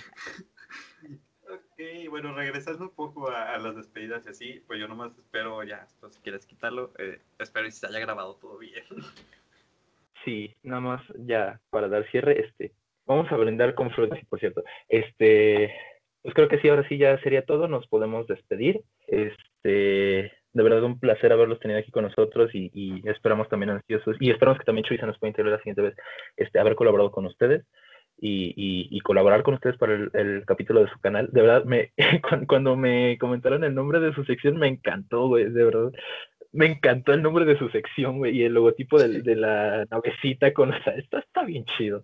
Este, pero bueno, está bien. Todo, bueno, la, la, imagen viene por parte de Carlos, Carlos es el que sabe hacer todo ese rollo gráfico. Este, de hecho creo que hasta los dibujó a mano el vato, bueno, por lo menos los que son los monitos que somos nosotros. Y no pues todo, nada, el, todo fue dibujado, sí. bueno, que todo fue dibujado, lo va a hacer el fondo, no, obviamente. Este, y pues el nombre vino de mí. Realmente nuestro podcast se iba a llamar así, o sea, no iba a ser una sección, pero pandemia iba a ser muy difícil traer invitados cada vez. Nosotros queríamos hacerlo más en persona. Y pues nada, decidimos empezarlo a hacer por videollamada y hasta ahorita nos ha ido muy bien. Hemos conocido personas muy padres, o sea, este rollo del podcast. O sea, las personas que que ven, bueno, que hacen su podcast es generalmente las personas que consumen podcast, entonces está bien padre porque a pesar sí. de que no nos conozcamos y vivamos tan lejos, compartimos algo que es el, el amor hacia este tipo de arte, ¿no? Que es una experiencia es una muy diferente, muy diferente a ver videos, o sea, el hecho de nomás poner tu oído y concentrarte 100% en las palabras de dos personas o tres o cuatro o cuantas sean, pues sí, eso, o sea, te lleva a otras cosas, ¿no? De repente estás escuchando un episodio de o sea, de su podcast y te estás imaginando a Hiroshima explotar una y otra y otra vez, o sea, no, no vas a ver en video porque quizás hasta te lo cancelen, no sé, pero o sea, porque te es una experiencia muy diferente y está muy padre, o sea, nosotros estamos mucho con esa bandera de que hay que aumentar esta comunidad de podcast, hay que aumentar el hecho de que la gente conozca que es un podcast, porque, o sea, yo en mi trabajo he dicho, hago un podcast el fin de semana y la gente no sabe que es un podcast, les tengo que explicar qué es, qué dinámica tiene y todo el rollo, porque realmente es algo que no es muy conocido, desgraciadamente. Pero pues ya poquito a poco va creciendo la comunidad y, y se, se va dando a conocer este fenómeno, ¿no? Exactamente. Sí. Eso sí. Y nos oigan o no nos oigan, lo vamos a seguir haciendo porque la verdad es que, insisto, o sea, conoces a personas increíbles y, y te diviertes bastante. Sí, o sea, también, o sea, pasar un rato entre amigos. También es, creo, creo, que también lo que platicaron un poquito, ¿no? Con, en, en justamente cuando invitaron a, a, ¿cómo se llama? ¿Qué complejo es ser complejo? Ah, sí. Ah, sí. Sí, o sea, lo que comentaban esto de romper un poquito la rutina cada día, como de que no, o sea, justamente porque en cuarentena como que se intensifica más, ¿no? Todo el día lo mismo. Por ejemplo, en nuestro caso es, nos levantamos, escuela, comemos, tarea, lo que, lo que haya, en su caso, por ejemplo, el trabajo, este, entonces, como que tener este rato, este break para, para hablar de cosas que nos gusten con amigos y, y, aunque nos escuchen poquitas personas, que siempre, o sea, siempre decimos eso, para las cinco personas que nos escuchan, por el momento son, son poquitos, ¿no? Ya después quién sabe, pero, o sea, aunque sean cinco personas las que nos escuchan, pues es, es bonito, ¿no? O sea, esa, esa, sientes que estás, ajá, lo hacemos con mucho amor y mucho agradecimiento para las personas que nos oyen. Así sean una, o sean diez, o sean cien, o sean muchas más, de verdad es con mucho amor y mucha gratitud. Exactamente, y como escuché, bueno, como lo dije en el episodio que, que grabamos con Kyber Knight también, que es otro podcast que es de misterio, este, y es una frase que me encontré en un grupo en Facebook de podcasters, de hecho, que fue como que es más fácil que tus escuchas se vuelvan tus amigos a que tus amigos se vuelvan tus escuchas. Y yo creo que el hecho de estar conociendo a otra gente que hace podcast que te dice, oye, ¿sabes qué? Llegué a escuchar tu contenido porque por X o Y, ¿no? Y pues sí me gustaría colaborar contigo, o que quizás dices, vamos a colaborar, no conozco tu canal ni tú el mío, pero ya en ese momento lo veo y digo, ah, pues está padre, me gusta esto, me gusta el otro, o no me gusta tal cosa. Son consejos que son bienvenidos, obviamente. Y pues, o sea, se termina haciendo una amistad. O sea, nosotros con Kyber, la verdad, también nos pasamos muy bien. O sea, y con, con este, ¿qué complejo es el ¿Qué complejo? También, o sea, yo no los conocía, Carlos sí, y fue como de que pues, también, o sea, yo sentí que los conocía de toda la vida, el hecho de que compartiéramos tantas cosas con ustedes que viven, que viven tan lejos de donde estamos nosotros y es como de, oye, ¿sabes qué? Tenemos el mismo sentido del humor, tenemos este, los mismos chistes, aunque algunos sean un poco más locales que otros. Aunque algunos los sobreexplotemos. Exactamente. Este, e incluso el hecho también es como de que, ¿sabes qué? Compartimos la misma pasión que es grabarnos diciendo estupideces en, muchas ocasiones, ¿no? Este, Y pues está padre, o sea, realmente es una experiencia muy, muy padre. Muy bonita. Este, pues creo que ahora sí ya eh, podemos despedirnos ya, ya después de, de, toda esta disertación que sale de la despedida, ¿no? Usted es bonito. porque no se quiere ir. Exacto. que no nos queremos ir, nos queremos quedar aquí. La verdad sí, pero ya van dos horas 18 según yo veo y pues sí, ya, ya hay que ponerle un fin. Porque luego tú, la gente que los escucha va a ser como de que, ah, dos horas, no sé si... Que ya termina, carajo. y luego mis profesores como que, ¿y tu tarea, cabrón? No, la ventaja de los podcasts es que él puede estar haciendo cualquier otra cosa, pero tú estás escuchando a dos personas hablar tonterías, ¿no? Sí, pero, o sea, tontería, ya este rollo ya se puso medio sentimental. Ya está llorando, de hecho. Ven acá. ustedes no me ven, pero tengo los ojos pinchaditos. Desahógate, desahógate. yo creo que ahorita la gente ya está como de, ya, digan Hiroshima una vez más y ya. Seguramente, pero bueno, este, pues nuevamente, y, ya, ya, y ahora sí pronto, este, un placer de verdad haberlos tenido aquí. Eh, esperamos colaborar pronto otra vez. Este, y, pues creo que ahora sí nos despedimos, ¿no? Recuerden que todos somos ignorantes y el, y el conocimiento se construye en conjunto. Muchas gracias Nos vemos. Hasta la próxima.